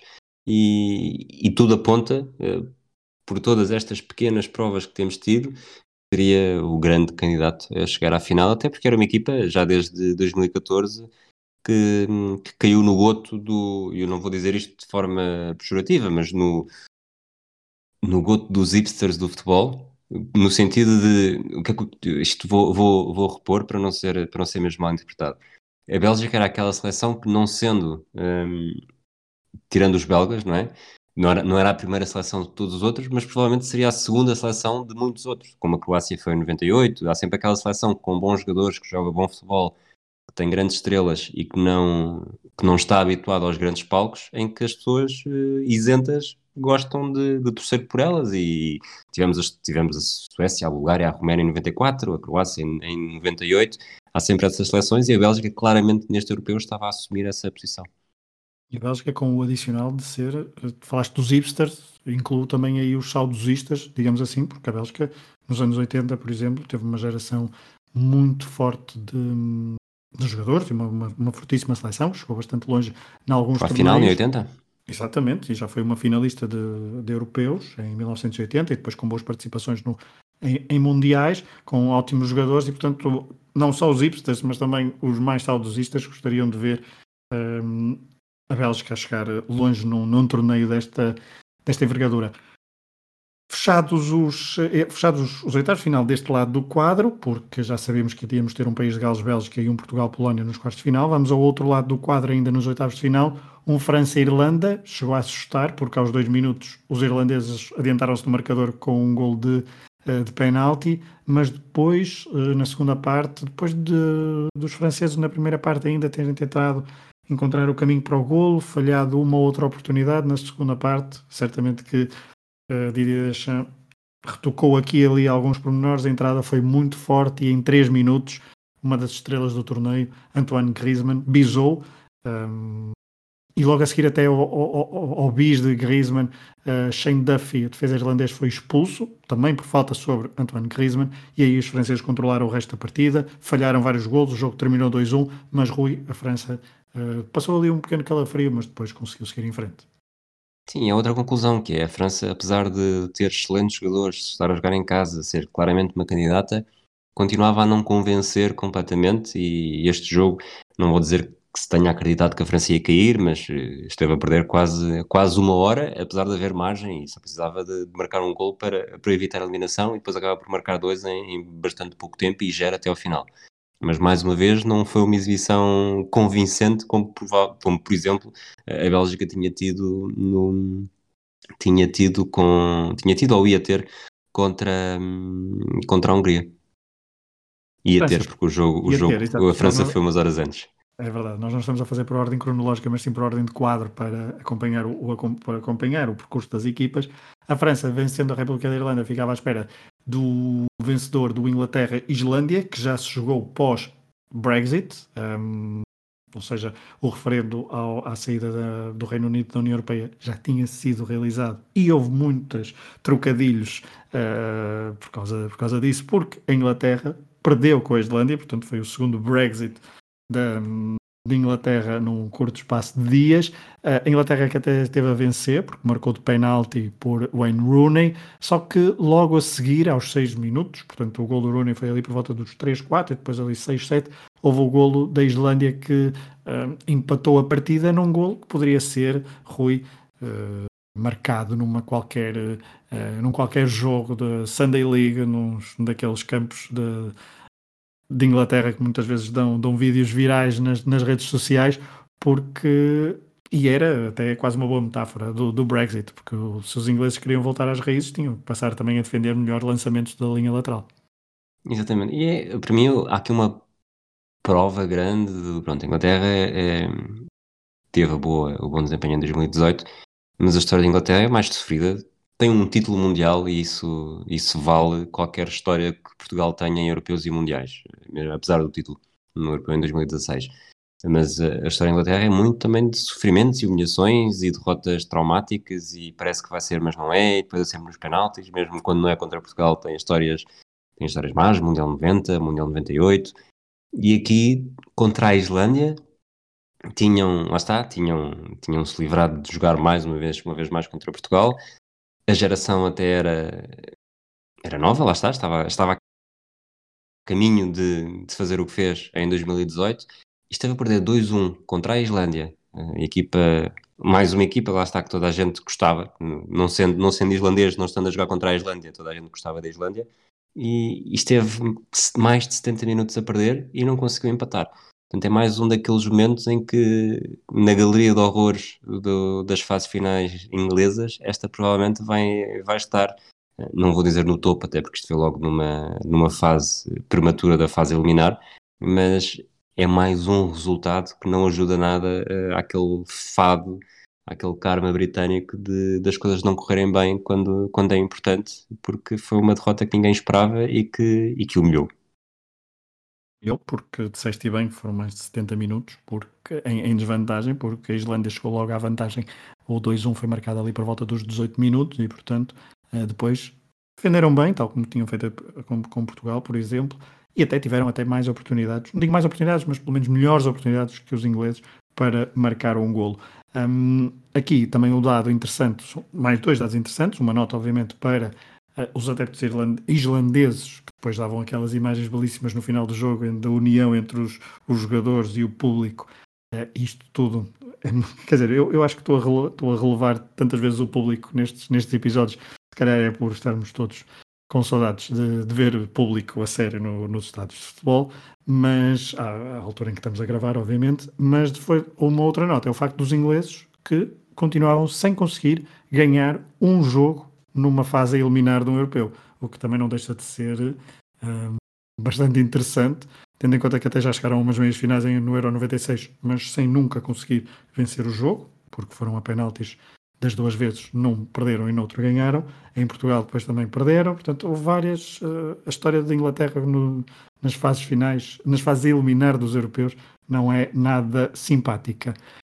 Por último, faltam dois, dois jogos dos, dos, dos, oitavos de final que vão resultar no embate dos quartos de final. Um jogo, acho que não tem grande história, Rui, porque há um passeio em Lille por parte dos alemães frente à Eslováquia, 3-0, golos de Boateng, o seu primeiro de sempre ao serviço da seleção e um bom golo fora da área.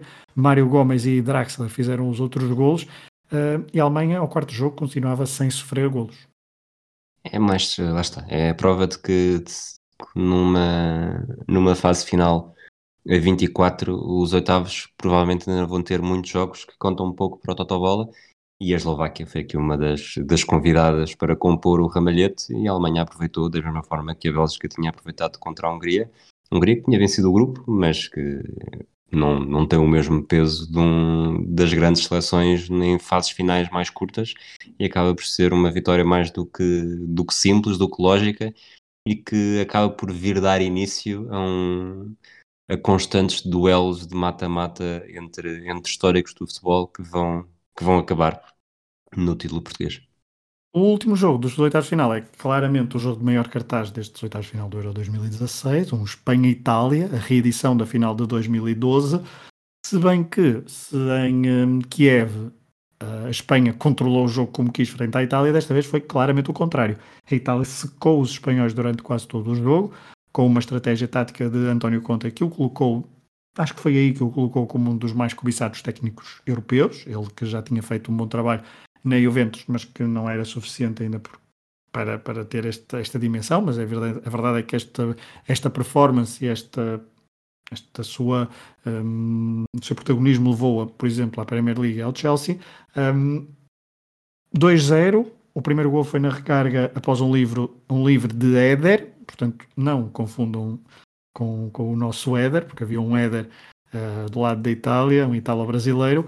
Um, portanto, o primeiro gol foi numa recarga após um livro de, de Éder, um gol de Chiellini, um gol depois bastante caricato ali na forma como Chiellini uh, emendou a bola para, para o fundo da baliza. O segundo gol já surge depois dos 90 minutos por parte de Graziano Pelé, mas foi um jogo onde a Espanha raramente conseguiu estar perto do, do empate, a não ser aos 89 minutos, onde Gianluigi Buffon fez uma grande defesa a remate de Piquet, que segurou a vitória, depois havia de marcar ainda mais o, o, o, segundo gol, então a Itália, levando à loucura e ficando aquela imagem bastante conhecida de António Conte a festejar, a saltar por cima do seu banco de suplentes uh, a António Conte.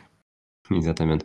É aqui um jogo que por ser também uma lição, lição não naquele sentido mais pesado para a Espanha, em que eles perceberam que a derrota contra a Croácia nos minutos finais fez muita diferença e acabou por ser, por ser decisiva. Eles saem deste europeu com duas derrotas consecutivas, vinham de um Mundial em que tudo tinha, tinha corrido mal e tinham sido, tinham sido também um pouco, de alguma forma, humilhados uh, como campeões europeus e mundiais em título. E aqui eh, estão num jogo contra a Itália, uns velhos conhecidos, tinham jogado duas vezes no Euro 2012, portanto, num espaço de quatro anos, este foi o terceiro encontro em, em fases finais de europeus. E a Itália, eh, lá está, inicia aqui, na verdade é mais aqui do que no, na Alemanha, em que, em que temos sempre grandes confrontos entre pesos pesados, em que ninguém consegue vencer dois jogos consecutivos. A Itália tem este jogo muito difícil com a Espanha e, e, depois vai acabar por, eh, por sofrer um bocadinho também por isso no, no jogo seguinte, mas falaremos disso um bocadinho mais à frente. É porque vamos começar pela, pela ordem inversa, nos quartos de final. Temos então Polónia, Portugal, Bélgica, País de Gales, França, Islândia e Alemanha, Itália.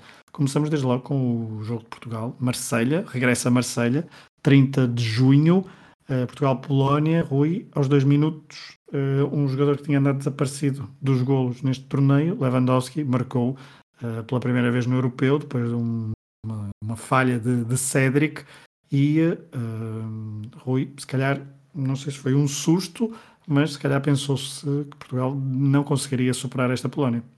Portugal estava sempre a jogar, a brincar com o fogo, em qualquer um dos jogos, fase de grupos ou fase eliminar até aqui, havia sempre essa, essa noção de que ou que só se jogava bem quando se estava a perder ou se geria demais eh, quando não se estava a perder e não se procurava verdadeiramente a vitória. Aqui acaba por ser uma, de alguma forma, uma benção que o, que o gol sofrido tenha sido tão no início, porque ela até acaba por, eh, por reagir bem. Chegou ao empate ainda na primeira parte e acho que isso também é importante, com, com o gol do Renato Sanches, aqui já, aqui já titular e não suplente utilizado como tinha sido com a Croácia. Depois, a partir daí, lá está com o jogo empatado, eh, tudo sem, sem pressa nenhuma, até aos 90, até aos 120, vai-se a penaltis. Há o tal momento que nós já falámos também aqui no para o Euro 2012 do anda a bater, tu bates bem, personalidade, se falhares que se. E, e Moutinho realmente vai marcar. Ronaldo é o primeiro a marcar, Ao quatro anos depois de não ter marcado, uh, dá, o, dá o pontapé de saída. Renato Sanches também marca. João Moutinho, desta vez não sem ter Casilhas pela frente, é mais fácil também. Nani marca, uh, Blaszczykowski falha para, uh, para a Polónia com o Rui Patrício a defender, e depois é Ricardo Quaresma, mais uma vez, num espaço de poucos dias, uh, acaba por ser novamente decisivo e, e marca o penalti de forma um bocadinho a lembrar o de Ronaldo contra a Inglaterra em 2006, uma bola um bocadinho mais levantada, em que era mais provável que saísse do que, do que ser defendida, e Portugal está, como muita gente previa, tendo em conta o quadro, continua a avançar, está nas meias finais e está nas meias finais pelo segundo ano consecutivo, pela quarta vez em cinco edições, nas cinco edições anteriores. Portanto, havia aqui uma tendência que é fácil esquecermos disso, tendo em conta que tivemos algumas, temos, centramos talvez mais nas piores memórias do que nas, nas melhores, mas o currículo de Portugal em europeus nos últimos anos é, é de facto impressionante. Desde Podemos mesmo contar desde 96, apesar de ser a eliminação à primeira em 96 em 2008, mas de resto sempre meias finais e, e duas finais e um título. E de facto é de facto aquele período de 2000, 2004, 2012, 2016, portanto duas meias finais pelo menos consecutivas era. E aqui também há um pormenor que é Cristiano Ronaldo continuava ainda sem, tirando o jogo obviamente onde contra a Hungria, onde, onde apareceu a liderar e não só com a braçadeira e no, no, em jogo jogado, mas também com golos, do, mais dos jogos onde voltou a estar um bocadinho longe do que poderia dar, é uma época complicada, com, alguma, alguns problemas físicos, e isto já falaremos daqui a pouco sobre problemas físicos, físicos e é, Cristiano Ronaldo, mas mais dois jogos em que não marcou, estes dois jogos a eliminar. Cristiano Ronaldo estava-se mesmo então a aguardar para, para as meias finais, não encontro, onde iria encontrar o seu colega de equipa, uh, Gareth Bale, isto porque no jogo uh, que, opôs entre, que opôs as duas seleções, a, Belge, a seleção belga e a seleção do país de Gales, uh, quando todos esperavam mais uma demonstração de força dos belgas, uh, aliás, até tivemos mais certezas dessa, dessa demonstração de forças, porque aos 13 minutos Nainggolan fez um, faz um dos golos do torneio, um golaço, um remate fora da área, 1-0. Um Aqui pensou-se que a Bélgica iria gerir o jogo e matar o jogo com a sua qualidade ofensiva num dado momento, mas a verdade é que debaixo de chuva os galeses uh, provaram que não tinham vindo para, para, para a França brincar e Ashley Williams marcou após canto, ainda na primeira parte, e depois na segunda parte, Rui, vem o, o gol icónico de Robson Cano.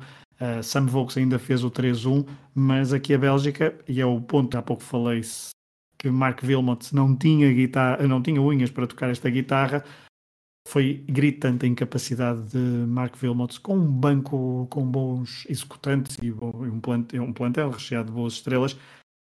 Foi mesmo gritante a incapacidade de Mark Wilmot mexer no, no jogo e mexer um pouco com, com a sua equipa que estava ao longo dos 90 minutos foi se tornando cada vez mais apática, uh, sendo manietada totalmente pelo, pelo país de Gales, que país, país de Gales que tinha em Ramsey e Gareth Bell uh, duas, uh, as suas duas principais figuras. De alguma forma foi Gales, desculpa, foi a Bélgica a ser Portugal.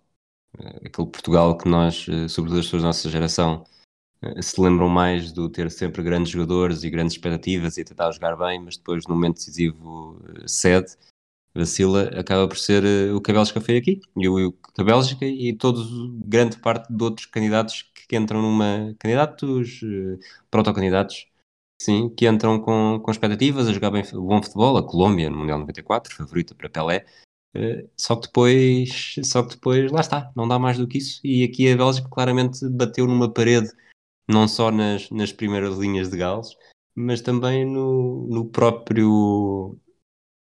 Foram derrotados por si próprios. Acho que começaram a ser derrotados por si mesmos antes de começarem a ser derrotados por Gales. E, e de facto é muito bom, é muito giro. Nós falámos disso no último episódio do 24 Segundos, em que é sempre muito giro torcer pelos outsiders até chegarem aos jogos decisivos e, e não ser a mesma coisa. E eu, quando digo outsiders, não são necessariamente esta Bélgica, mas seleções que não têm não são favoritas nos jogos em si. E na altura, no 24 segundos, falámos disso por causa do, do Mundial 2002, em que é giro ver as, as principais seleções a serem derrotadas por, por seleções com menos predicados, mas depois chegamos a, um, a umas meias finais e temos a Coreia do Sul e, e a Turquia. E, e aqui, obviamente, um Portugal-Bélgica seria um jogo, apesar de tudo, muito mais difícil e muito mais bem. Provavelmente provavelmente muito mais bem disputado e, e mais aberto.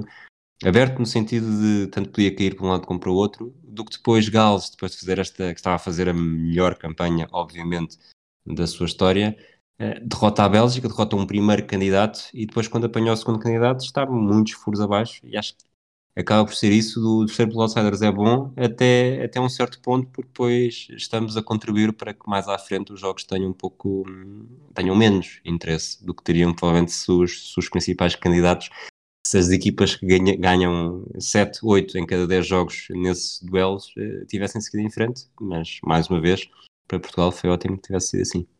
E ainda melhor para Portugal foi o facto de Aaron Ramsey e Ben Davis terem visto o cartão amarelo e por isso iam falhar o jogo frente a Portugal. Estamos a falar de um, eh, de um defesa um, titular e de um médio, não só titular, mas também muito importante na manobra ofensiva, que dava alguma criatividade ofensiva juntamente com Gareth Bell, e isso notou-se, mas já lá vamos ao jogo de, de, das meias finais, porque antes ainda temos de concluir os quartos de final. Um, Portugal, País de Gales, era uma das meias finais, faltava saber o outro lado, o lado mais forte do quadro. Podemos começar por um jogo que não tem grande história, a não ser por algo que, contra, que final, finalmente contraria aquilo que tínhamos uh, dito uh, antes e que tu também disseste, que é o facto da França não ter ainda convencido neste torneio, pois sim, nos primeiros uh, eh, 45 minutos do jogo entre França e Islândia, França chegou ao intervalo a vencer por 4-0, o jogo ficou por ficou em 5-2, houve golos de um, Giroud, Pogba, Payet e Griezmann ainda na primeira parte e Rui, esta primeira parte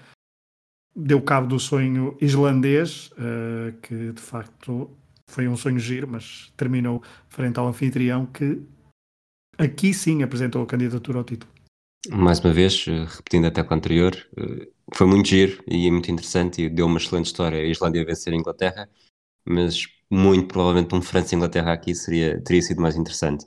Neste jogo, provavelmente é um gol que não é necessariamente o mais lembrado, até porque normalmente nós quando lembramos de gols lembramos mais da finalização em si do que, do que a jogada que antecedeu. O gol do Griezmann para mim aqui é espetacular. Uh, é provavelmente... Diz? Aquele, aquele toque por cima do guarda-redes. O que termina com essa finalização. Há, há, uma, há uma simulação sem bola uh, do Griezmann.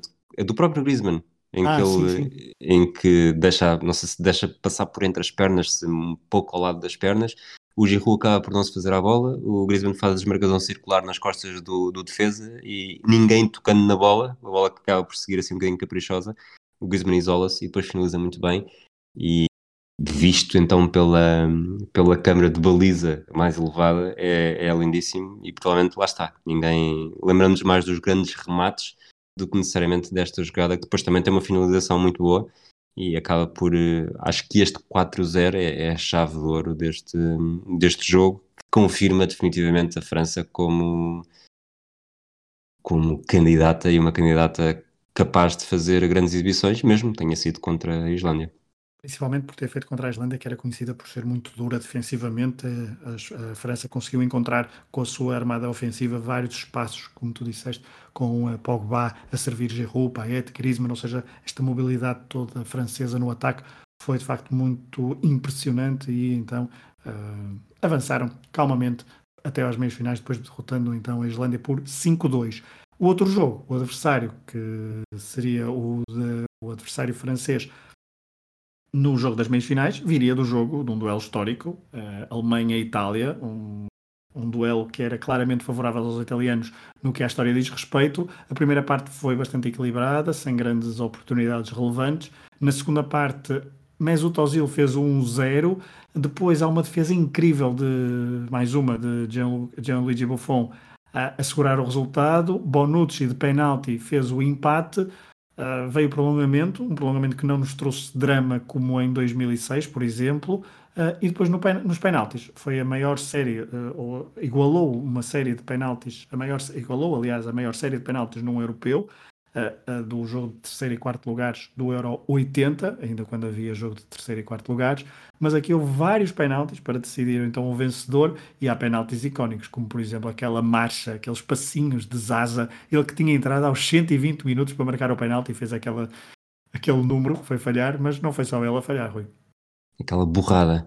Não, uh, Zaza, Pelé, Bonucci uh, falharam para, para os italianos os primeiros oito, Müller, Ozil e Schweinsteiger falharam para os alemães os primeiros oito, depois Darmian falha também e, e Hector marcou o gol decisivo, o último penalti da Alemanha nesta, nesta série, segue em frente. E aqui, até para não. O episódio já está a ficar um bocadinho longo, para não, para não esticarmos muito também, mas só aquela ideia geral. A Itália vence um primeiro jogo difícil contra a Espanha, apanha o segundo jogo difícil e perde contra a Alemanha. Mas fica para a história o facto da Alemanha não conseguir bater os italianos em ou 90 ou 120 minutos. Mesmo assim, isso não interessa porque avançou no Campeonato da Europa de 2016. Meias finais, já vamos falando um bocadinho deste Portugal-País de Gales. Uh, eram duas equipas que não gostavam de pegar no jogo, que se respeitaram muito na primeira parte. Era o duelo entre Cristiano Ronaldo e Gareth Bale, dois companheiros de equipa no Real Madrid, dois campeões da Europa de clubes pelo Real Madrid. Uh, do lado português não houve Pep por lesão, o William Carvalho estava suspenso, portanto eram as duas grandes baixas. Um, do lado galês já falamos de Ben Davies e de Aaron Ramsey. Uh, Portugal, que na segunda parte, no primeiro canto do jogo para, para si, conseguiu o golo, o, o golo de Cristiano Ronaldo, o primeiro golo, 1-0, uh, isto num torneio onde só tinha estado 19 minutos frente à Islândia e 3 minutos frente à Croácia em vantagem. Uh, houve ali a dúvida como é que seria gerir esta vantagem, mas Nani tratou de dizer que não, que queriam gerir uma vantagem, mas era de dois golos, e portanto logo a seguir fez o, o 2-0 e aqui não houve Gareth Bale que, que, que valesse para uh, assustar os portugueses e foi, do que me lembro, um jogo muito, uma segunda parte muito, muito, muito tranquila. Sim, e aqui, lá está, mais uma vez vou tentar ser o mais curto possível. Uh, além de ser o jogo eh, provavelmente tirando República Checa, Eslováquia, o Portugal eh, acaba por ser o mais o que faz mais sentido eh, ser, ser disputado e, e, usando poucos caracteres e Gales que tinha tido uma vitória contra uma seleção difícil baqueia à segunda então vamos chegar aqui a uma conclusão que, que ninguém conseguia vencer dois jogos é, é aí que eu estou a tentar chegar ninguém consegue vencer dois jogos difíceis ninguém conseguiu vencer dois jogos consecutivos uh, complicados complicados, exatamente. E apesar de, para Portugal, todos os jogos têm sido complicados, mas uh, vá. Portugal também só ganhou, só ganhou um jogo, no, no fundo, não é? Exatamente. Em 90 minutos. Em 90 minutos. Vamos a outro jogo, porque houve um Alemanha-França. Uh, muita gente disse que era a final antecipada. Os franceses um, estavam na máxima força. O mesmo não acontecia com os alemães. Eu aqui em Low tinha três ausências de peso para, uh, para lidar. Hummels, Mats Hummels, uh, por castigo. Mário Gomes e Cadira por suspensão, uh, por lesão, assim é que é. Um, mas era uma reedição dos quartos de final do Mundial 2014, onde a Alemanha tinha vencido por 1-0. Uh, mesmo estando, estando a falar de duas equipas históricas do futebol europeu e mundial, era a primeira vez que se encontravam em europeus. Um, foi um jogo onde a Alemanha esteve sempre com o controle da, da partida, em que a França tentou encontrar.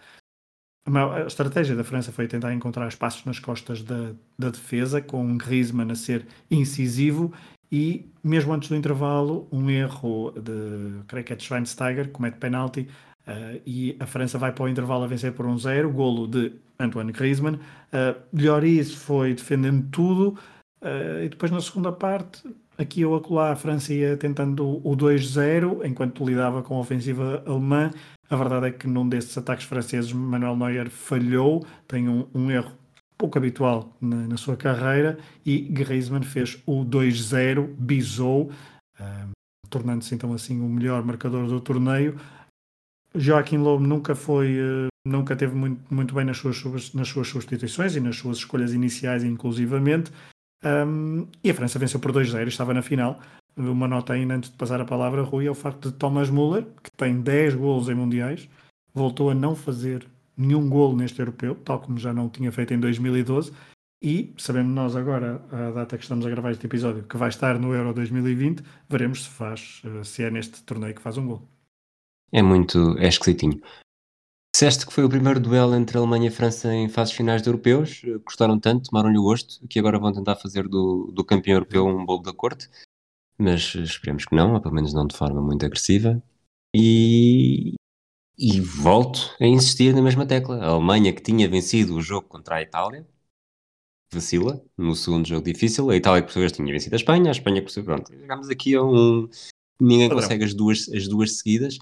Era também a reedição do, do duelo de, do Mundial 82, o célebre atropelo do Schumacher ao Batiston, Portanto, eu diria que jogos entre Alemanha e França, tecnicamente, dão sempre uma vantagem histórica à Alemanha, ou RFA, e aqui a França vingou-se, achando que poderia estar a caminho da sua, da sua vitória tão desejada em casa como em 98, mas eh, havia um senhor que tinha uma ideia diferente. E, portanto, chegamos à final. Portugal-França, uh, Estado de França, Saint-Denis, 10 de julho. Um, há um jogo marcado com aquelas primeiras imagens, não sei qual é. Ai, tu não viste o jogo, não é? Tu não. não. É, é aquele que já contaste, não sei, num ou outro episódio do Madraquis, mas também noutro, um, no Atlas de Bolso, por exemplo. Um, as primeiras imagens do jogo, quando começam a chegar ao relevado, aquelas primeiras uh, que os jogadores estão, estão no relevado, a ver, o, a, ver, a ver o estádio, a confraternizar, etc., começa-se a perceber aquele. Uh, não sei se posso dizer que é um enxame, porque não sei se só aplica a abelhas, mas aquele amontoado de traças ou de mosquitos, ou lá o que é aquele, aqueles animais uh, voadores, aqueles insetos, uh, dar alguma. colocar bastantes perguntas aos, aos espectadores uh, num estádio que não, não era totalmente nada disso favorável a Portugal a nível da composição dos adeptos, apesar de estarem muitos, muitos adeptos portugueses um, Rui, não sei por onde é que poderemos pegar, mas a verdade é que um, Fernando Santos foi fiel à sua ideia, voltou a não apostar num avançado fixo de início, uh, sempre com o Cristiano Ronaldo e Nani com, com duas armas uh, ofensivas muito soltas, permitindo a Renato Sanches, João Mário ou Adriano Silva que entrassem pela, pela zona central do meio, do meio campo, a verdade é que uh, Cristiano Ronaldo é logo o, uma das primeiras vítimas do jogo e não foi pelas traças, mas foi sim por uh, Dimitri Payet. Sim, este jogo é o, o, pouco importa, pouco importa, não é? Se jogam bem ou mal. Mas o, o há vários, mais uma vez, há aqui vários momentos que acabam por construir para a vitória final. Eu lembro-me ter pensado isso antes do, uns dias anteriores à final e que era em 2004 provavelmente não haveria português que não, não pensasse que Portugal ia ganhar. E em 2016, eh, tirando Fernando Santos, eh, eventualmente os jogadores e toda a entourage e mais alguns fanáticos, era difícil achar o contrário. Era difícil não achar o contrário.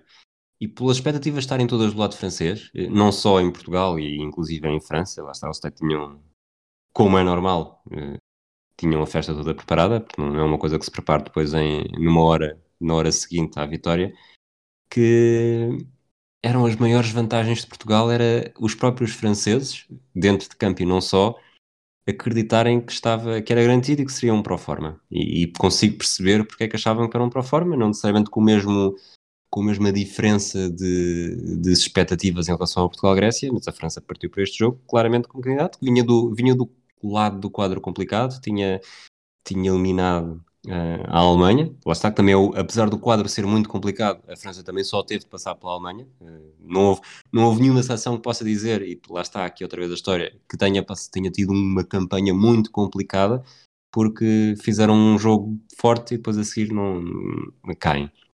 E aqui, a lesão do Ronaldo é o segundo momento em que dá ainda mais confiança. Eu não vou, não consigo fazer uma comparação contra o Portugal-Grécia, eh, com o Portugal-Grécia e pensar que se o Caristês tivesse sido ilusionado aos 7 minutos, o Caragunis, os Agorakis, porque acho que não se coloca da mesma forma. Ronaldo é claramente a, a, o cartão de visita desta seleção. Levou aquele encosto para ser simpático do Paé no início, tentou resistir, não resistiu, saiu aos 25 minutos, entrou o Quaresma as expectativas francesas aumentaram ainda mais eh, e as portuguesas ficaram mais humildes. E acaba por ser essa humildade e união, esse sentido coletivo, que acabou por fazer a diferença. Isso, e obviamente, eh, as defesas do, do Rui Patrício, sobretudo ao, no lance do Griezmann, ainda na primeira parte, o lance em que a bola bate no poste perto do final do jogo, e depois, provavelmente, se estivermos já a falar do golo, não sei até que ponto é que, à luz de 2021, com o vídeo-árbitro, o lance não seria, mais não seja por toda a pressão, o lance não seria anulado por jogo perigoso do, do João Moutinho logo no início. O que é certo é que não aconteceu e, e, Portugal acaba por ter uma vitória que, não tendo o mesmo impacto de que teria 2004 por vencer em casa e depois todo aquele dia que foi um, um carrossel de emoções, vencer em França, uh, contra a França. Portanto, estamos a falar da, da capital,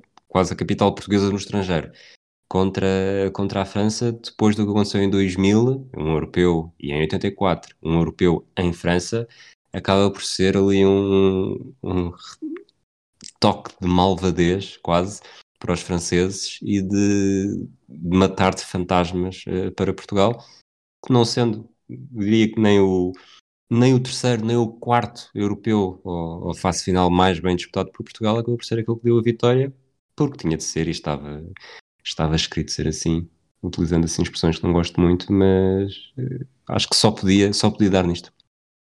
Com um gol do Éder. Com um gol do Éder, sim, para não, para não dizer é isso.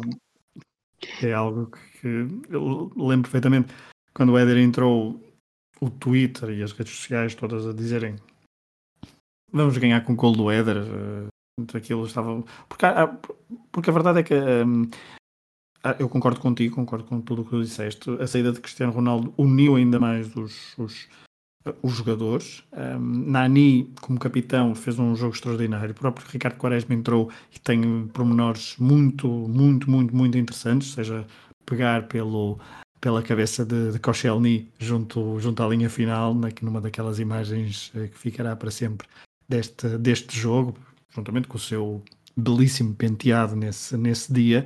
Mas uh, gostos capilares à parte, a verdade é que neste jogo uh, Fernando Santos tem três substituições, três substituições que faz são três substituições importantíssimas.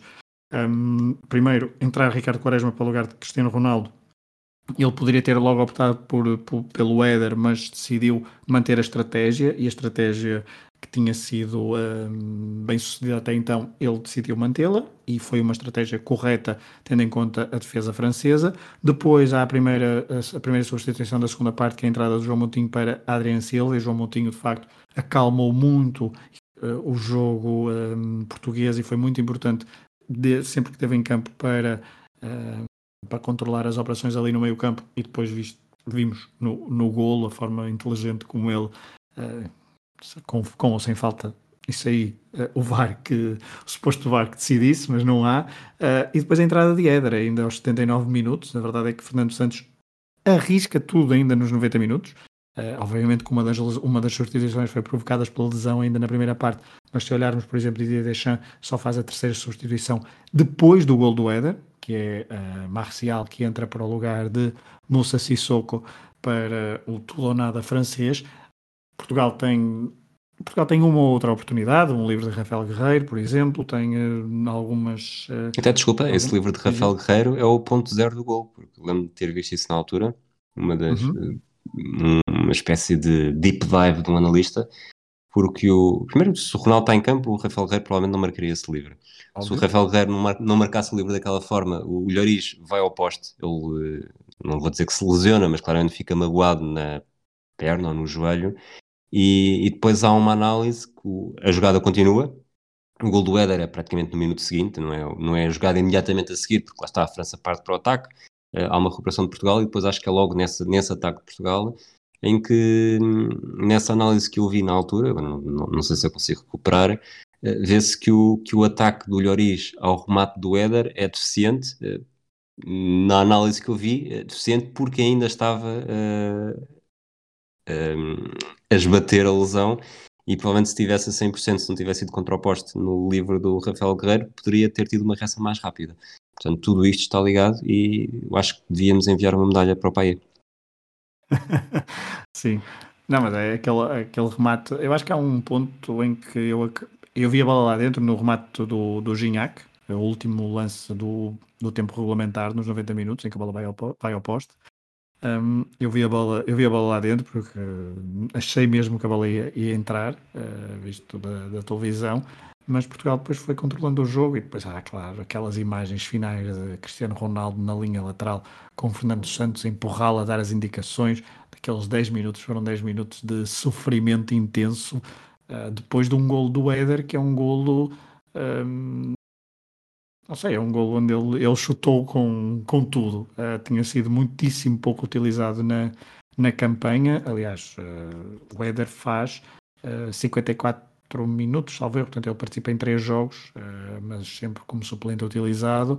Um, e, um, mas é, é um remate que é tão inesperado, porque mas é, é, é, um, é um misto de inesperado com um misto de arrisca.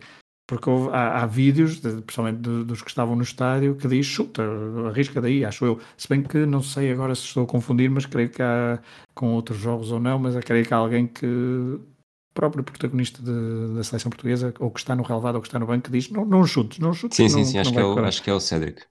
É o na, Cédric, reportagem, na reportagem que o canal se faz, acho que é o Cédric é que diz não, não faças isso, não fazes isso. Depois eu estava a pensar, não sei o quê, e depois olhas. Foi o que foi. E foi, ah, não, há, há, casos desses, de facto, e quem, quem eu quantas vezes no, no estádio sempre tenho um ou outro lance que digo, oh, não chutes daí, olha golo, olha que bom.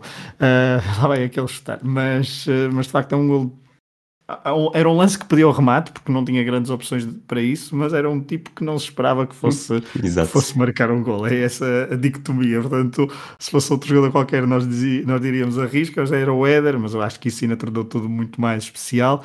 No dia a seguir não foi, eh, não foi feriado, uh, mas pareceu, obviamente uh, o dia 12 de julho, mas o dia 11 de julho, aliás, uh, porque foi no dia 10 de julho então que Portugal se sagrou campeão europeu pela primeira vez frente ao jogo de, frente aos franceses em França, no jogo arbitrado por Marc Clattenburg. Alguma nota adicional? Ah, eu só queria ter aqui uma nota adicional, acho que ainda não falamos, e acho que é, é, é relevante, porque Pep, por exemplo, fez um, um, um, torneio em crescendo, os jogos a eliminar de, de Pep foram fundamentais, um, e depois também a dupla que fez com José Fonte na, na final foi, uh, é digna de registro. Um, não sei se queres acrescentar mais alguma coisa.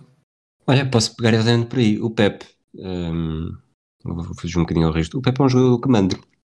Ele quando, foi, quando começou a ser convocado, e mesmo quando chegou ao Porto, foi visto com alguma, com alguma desconfiança, até porque a, época, a primeira época dele no Porto não é propriamente uh, vantajoso o contexto, não é? Campeão europeu, não é? Aquela ressaca não, não ajudou, mas o, o Pep hum, teve uma evolução como central eh, perfeita, conseguiu anular todos aqueles, todos, mas os piores momentos de controle de fúria claramente falhou no, nos anos do Real Madrid, não só com o Balboa, mas também com, sobretudo depois, num, mesmo num jogo contra um adversário, que não lembro do nome agora.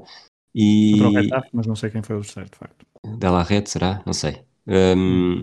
E de facto, o, ele foi muito criticado a, a sua naturalização. O Deco, é, é os portugueses são, são e aqui também, também me incluo. Obviamente que eu diria que todos nós gostaríamos de, quando se pensa na naturalização, ah, mas a Rui Costa vai-se naturalizar o Deco. E rápido, o Deco no primeiro jogo mostrou, eh, marcando ao Brasil então, eh, que, que, de facto era um, era um jogador muito especial, mas não, o Pep não seria um Deco eh, com a, com a qualidade, mas acho que estes últimos anos demonstraram que o Pep se sente muito mais português e é muito mais português é, do, que, do que o Deco. E isto não, não quer que me interpretem aqui mal, não, não, é, não é. É mesmo só uma naturalização, foi uma naturalização que pareceu sobretudo por eh, conveniência, de carreira, eh, não só na seleção, mas também na, na Europa. Enquanto do Pepe, eu acredito que ele, mesmo que nunca tivesse jogado por Portugal, eh, teria sempre este sentimento de identificação muito grande. E ao longo dos anos, o Pepe tem demonstrado que, mesmo não tendo nascido em Portugal, é um dos melhores centrais portugueses de sempre é um bocado arrojado, tendo em conta as gerações que nós tivemos, não só nos anos, nos anos mais recentes, mas também nos anos 60, por exemplo. Mas o, o impacto dele eh, e a longevidade dele acaba por ser decisiva, muito valiosa. Ele foi em 2008 sendo criticado, portanto, ele, ele, faz o último jogo de qualificação para o Euro 2008, joga o Euro 2008, eh, está bem, mas não é, é um Ricardo Carvalho.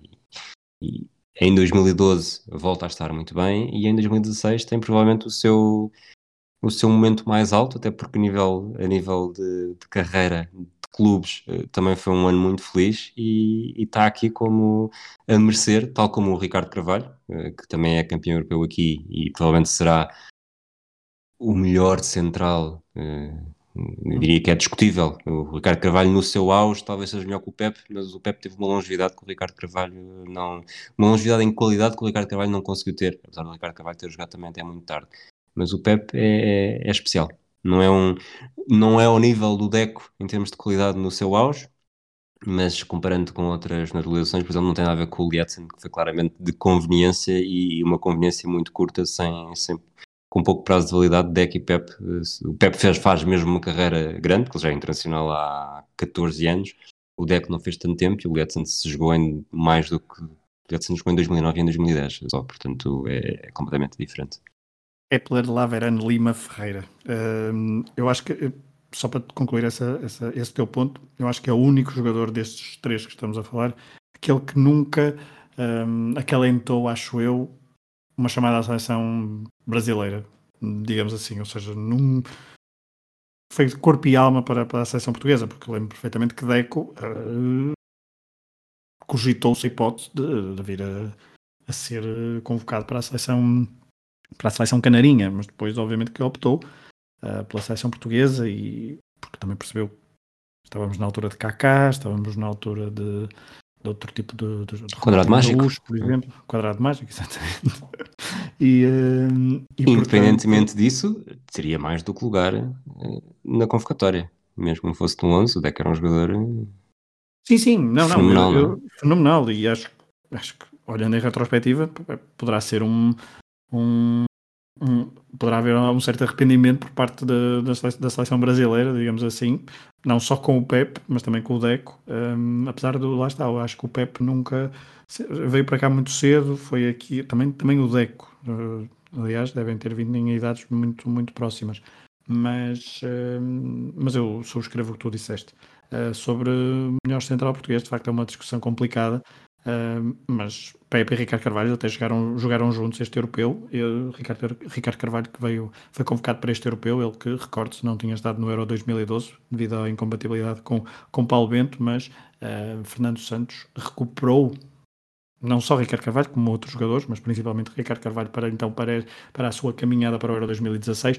Sobre o Pep, veremos o que é que ainda faz no Euro 2020, porque está convocado e uh, continua em boa forma. Não tão boa como 2016, mas continua em boa forma e é claramente titular da seleção portuguesa. Ponto final, este episódio foi mais longo que o que estava à espera, mas também é assim, são, são 24 equipas, é difícil hum, não, não, é difícil ser mais, mais curto que isto, ainda por cima Portugal venceu. Um, e isso dá-nos uma satisfação especial porque concluímos estas 15 viagens, são 15 capítulos em que percorremos a história do futebol um, europeu através dos seus campeonatos da Europa de seleções, um torneio que começou em 1960 e que um, vai ter então a sua 16 edição em 2021 relativamente ao Euro 2000. a nível de regresso ao futuro, até ao europeu, ainda voltaremos com outro episódio só para fazermos eh, uma outra espécie de. Não é brincadeira, mas uma espécie de concurso entre nós, no, no sentido de, de, olharmos para os principais, uh, principais jogadores, principais equipas e para fazermos uma espécie de draft do, do melhor que este deste torneio tem, tem, tem dado ao, ao futebol nos últimos 60 anos, melhor, 61, era para celebrar os 60 anos em, 2020 não acontece, acontecerá em 2021 e nós aqui no Matraquilhos depois celebraremos à altura. Podemos pôr, pôr o ponto final, Rui? Sim, sim, vamos avançar para o final. Vamos, vamos para o ponto final. Uh, foi com um gol de Éder, que terminou esta edição do Euro 2016. Foi o último gol em europeus. Portugal está há 5 anos como campeão da Europa. Veremos o que é que acontece em 2020. Esperemos que tenham gostado não só desta viagem, mas também das outras 14 que fizemos sobre os uh, campeonatos da Europa de seleções. E fiquem atentos ao podcast Matraquilhos. Voltaremos com um, outras histórias sobre europeus, mais concretamente ligadas ao Euro 2020, que decorrerá durante os meses de junho e julho de 2021. Um abraço a todos. Até à próxima. Um abraço.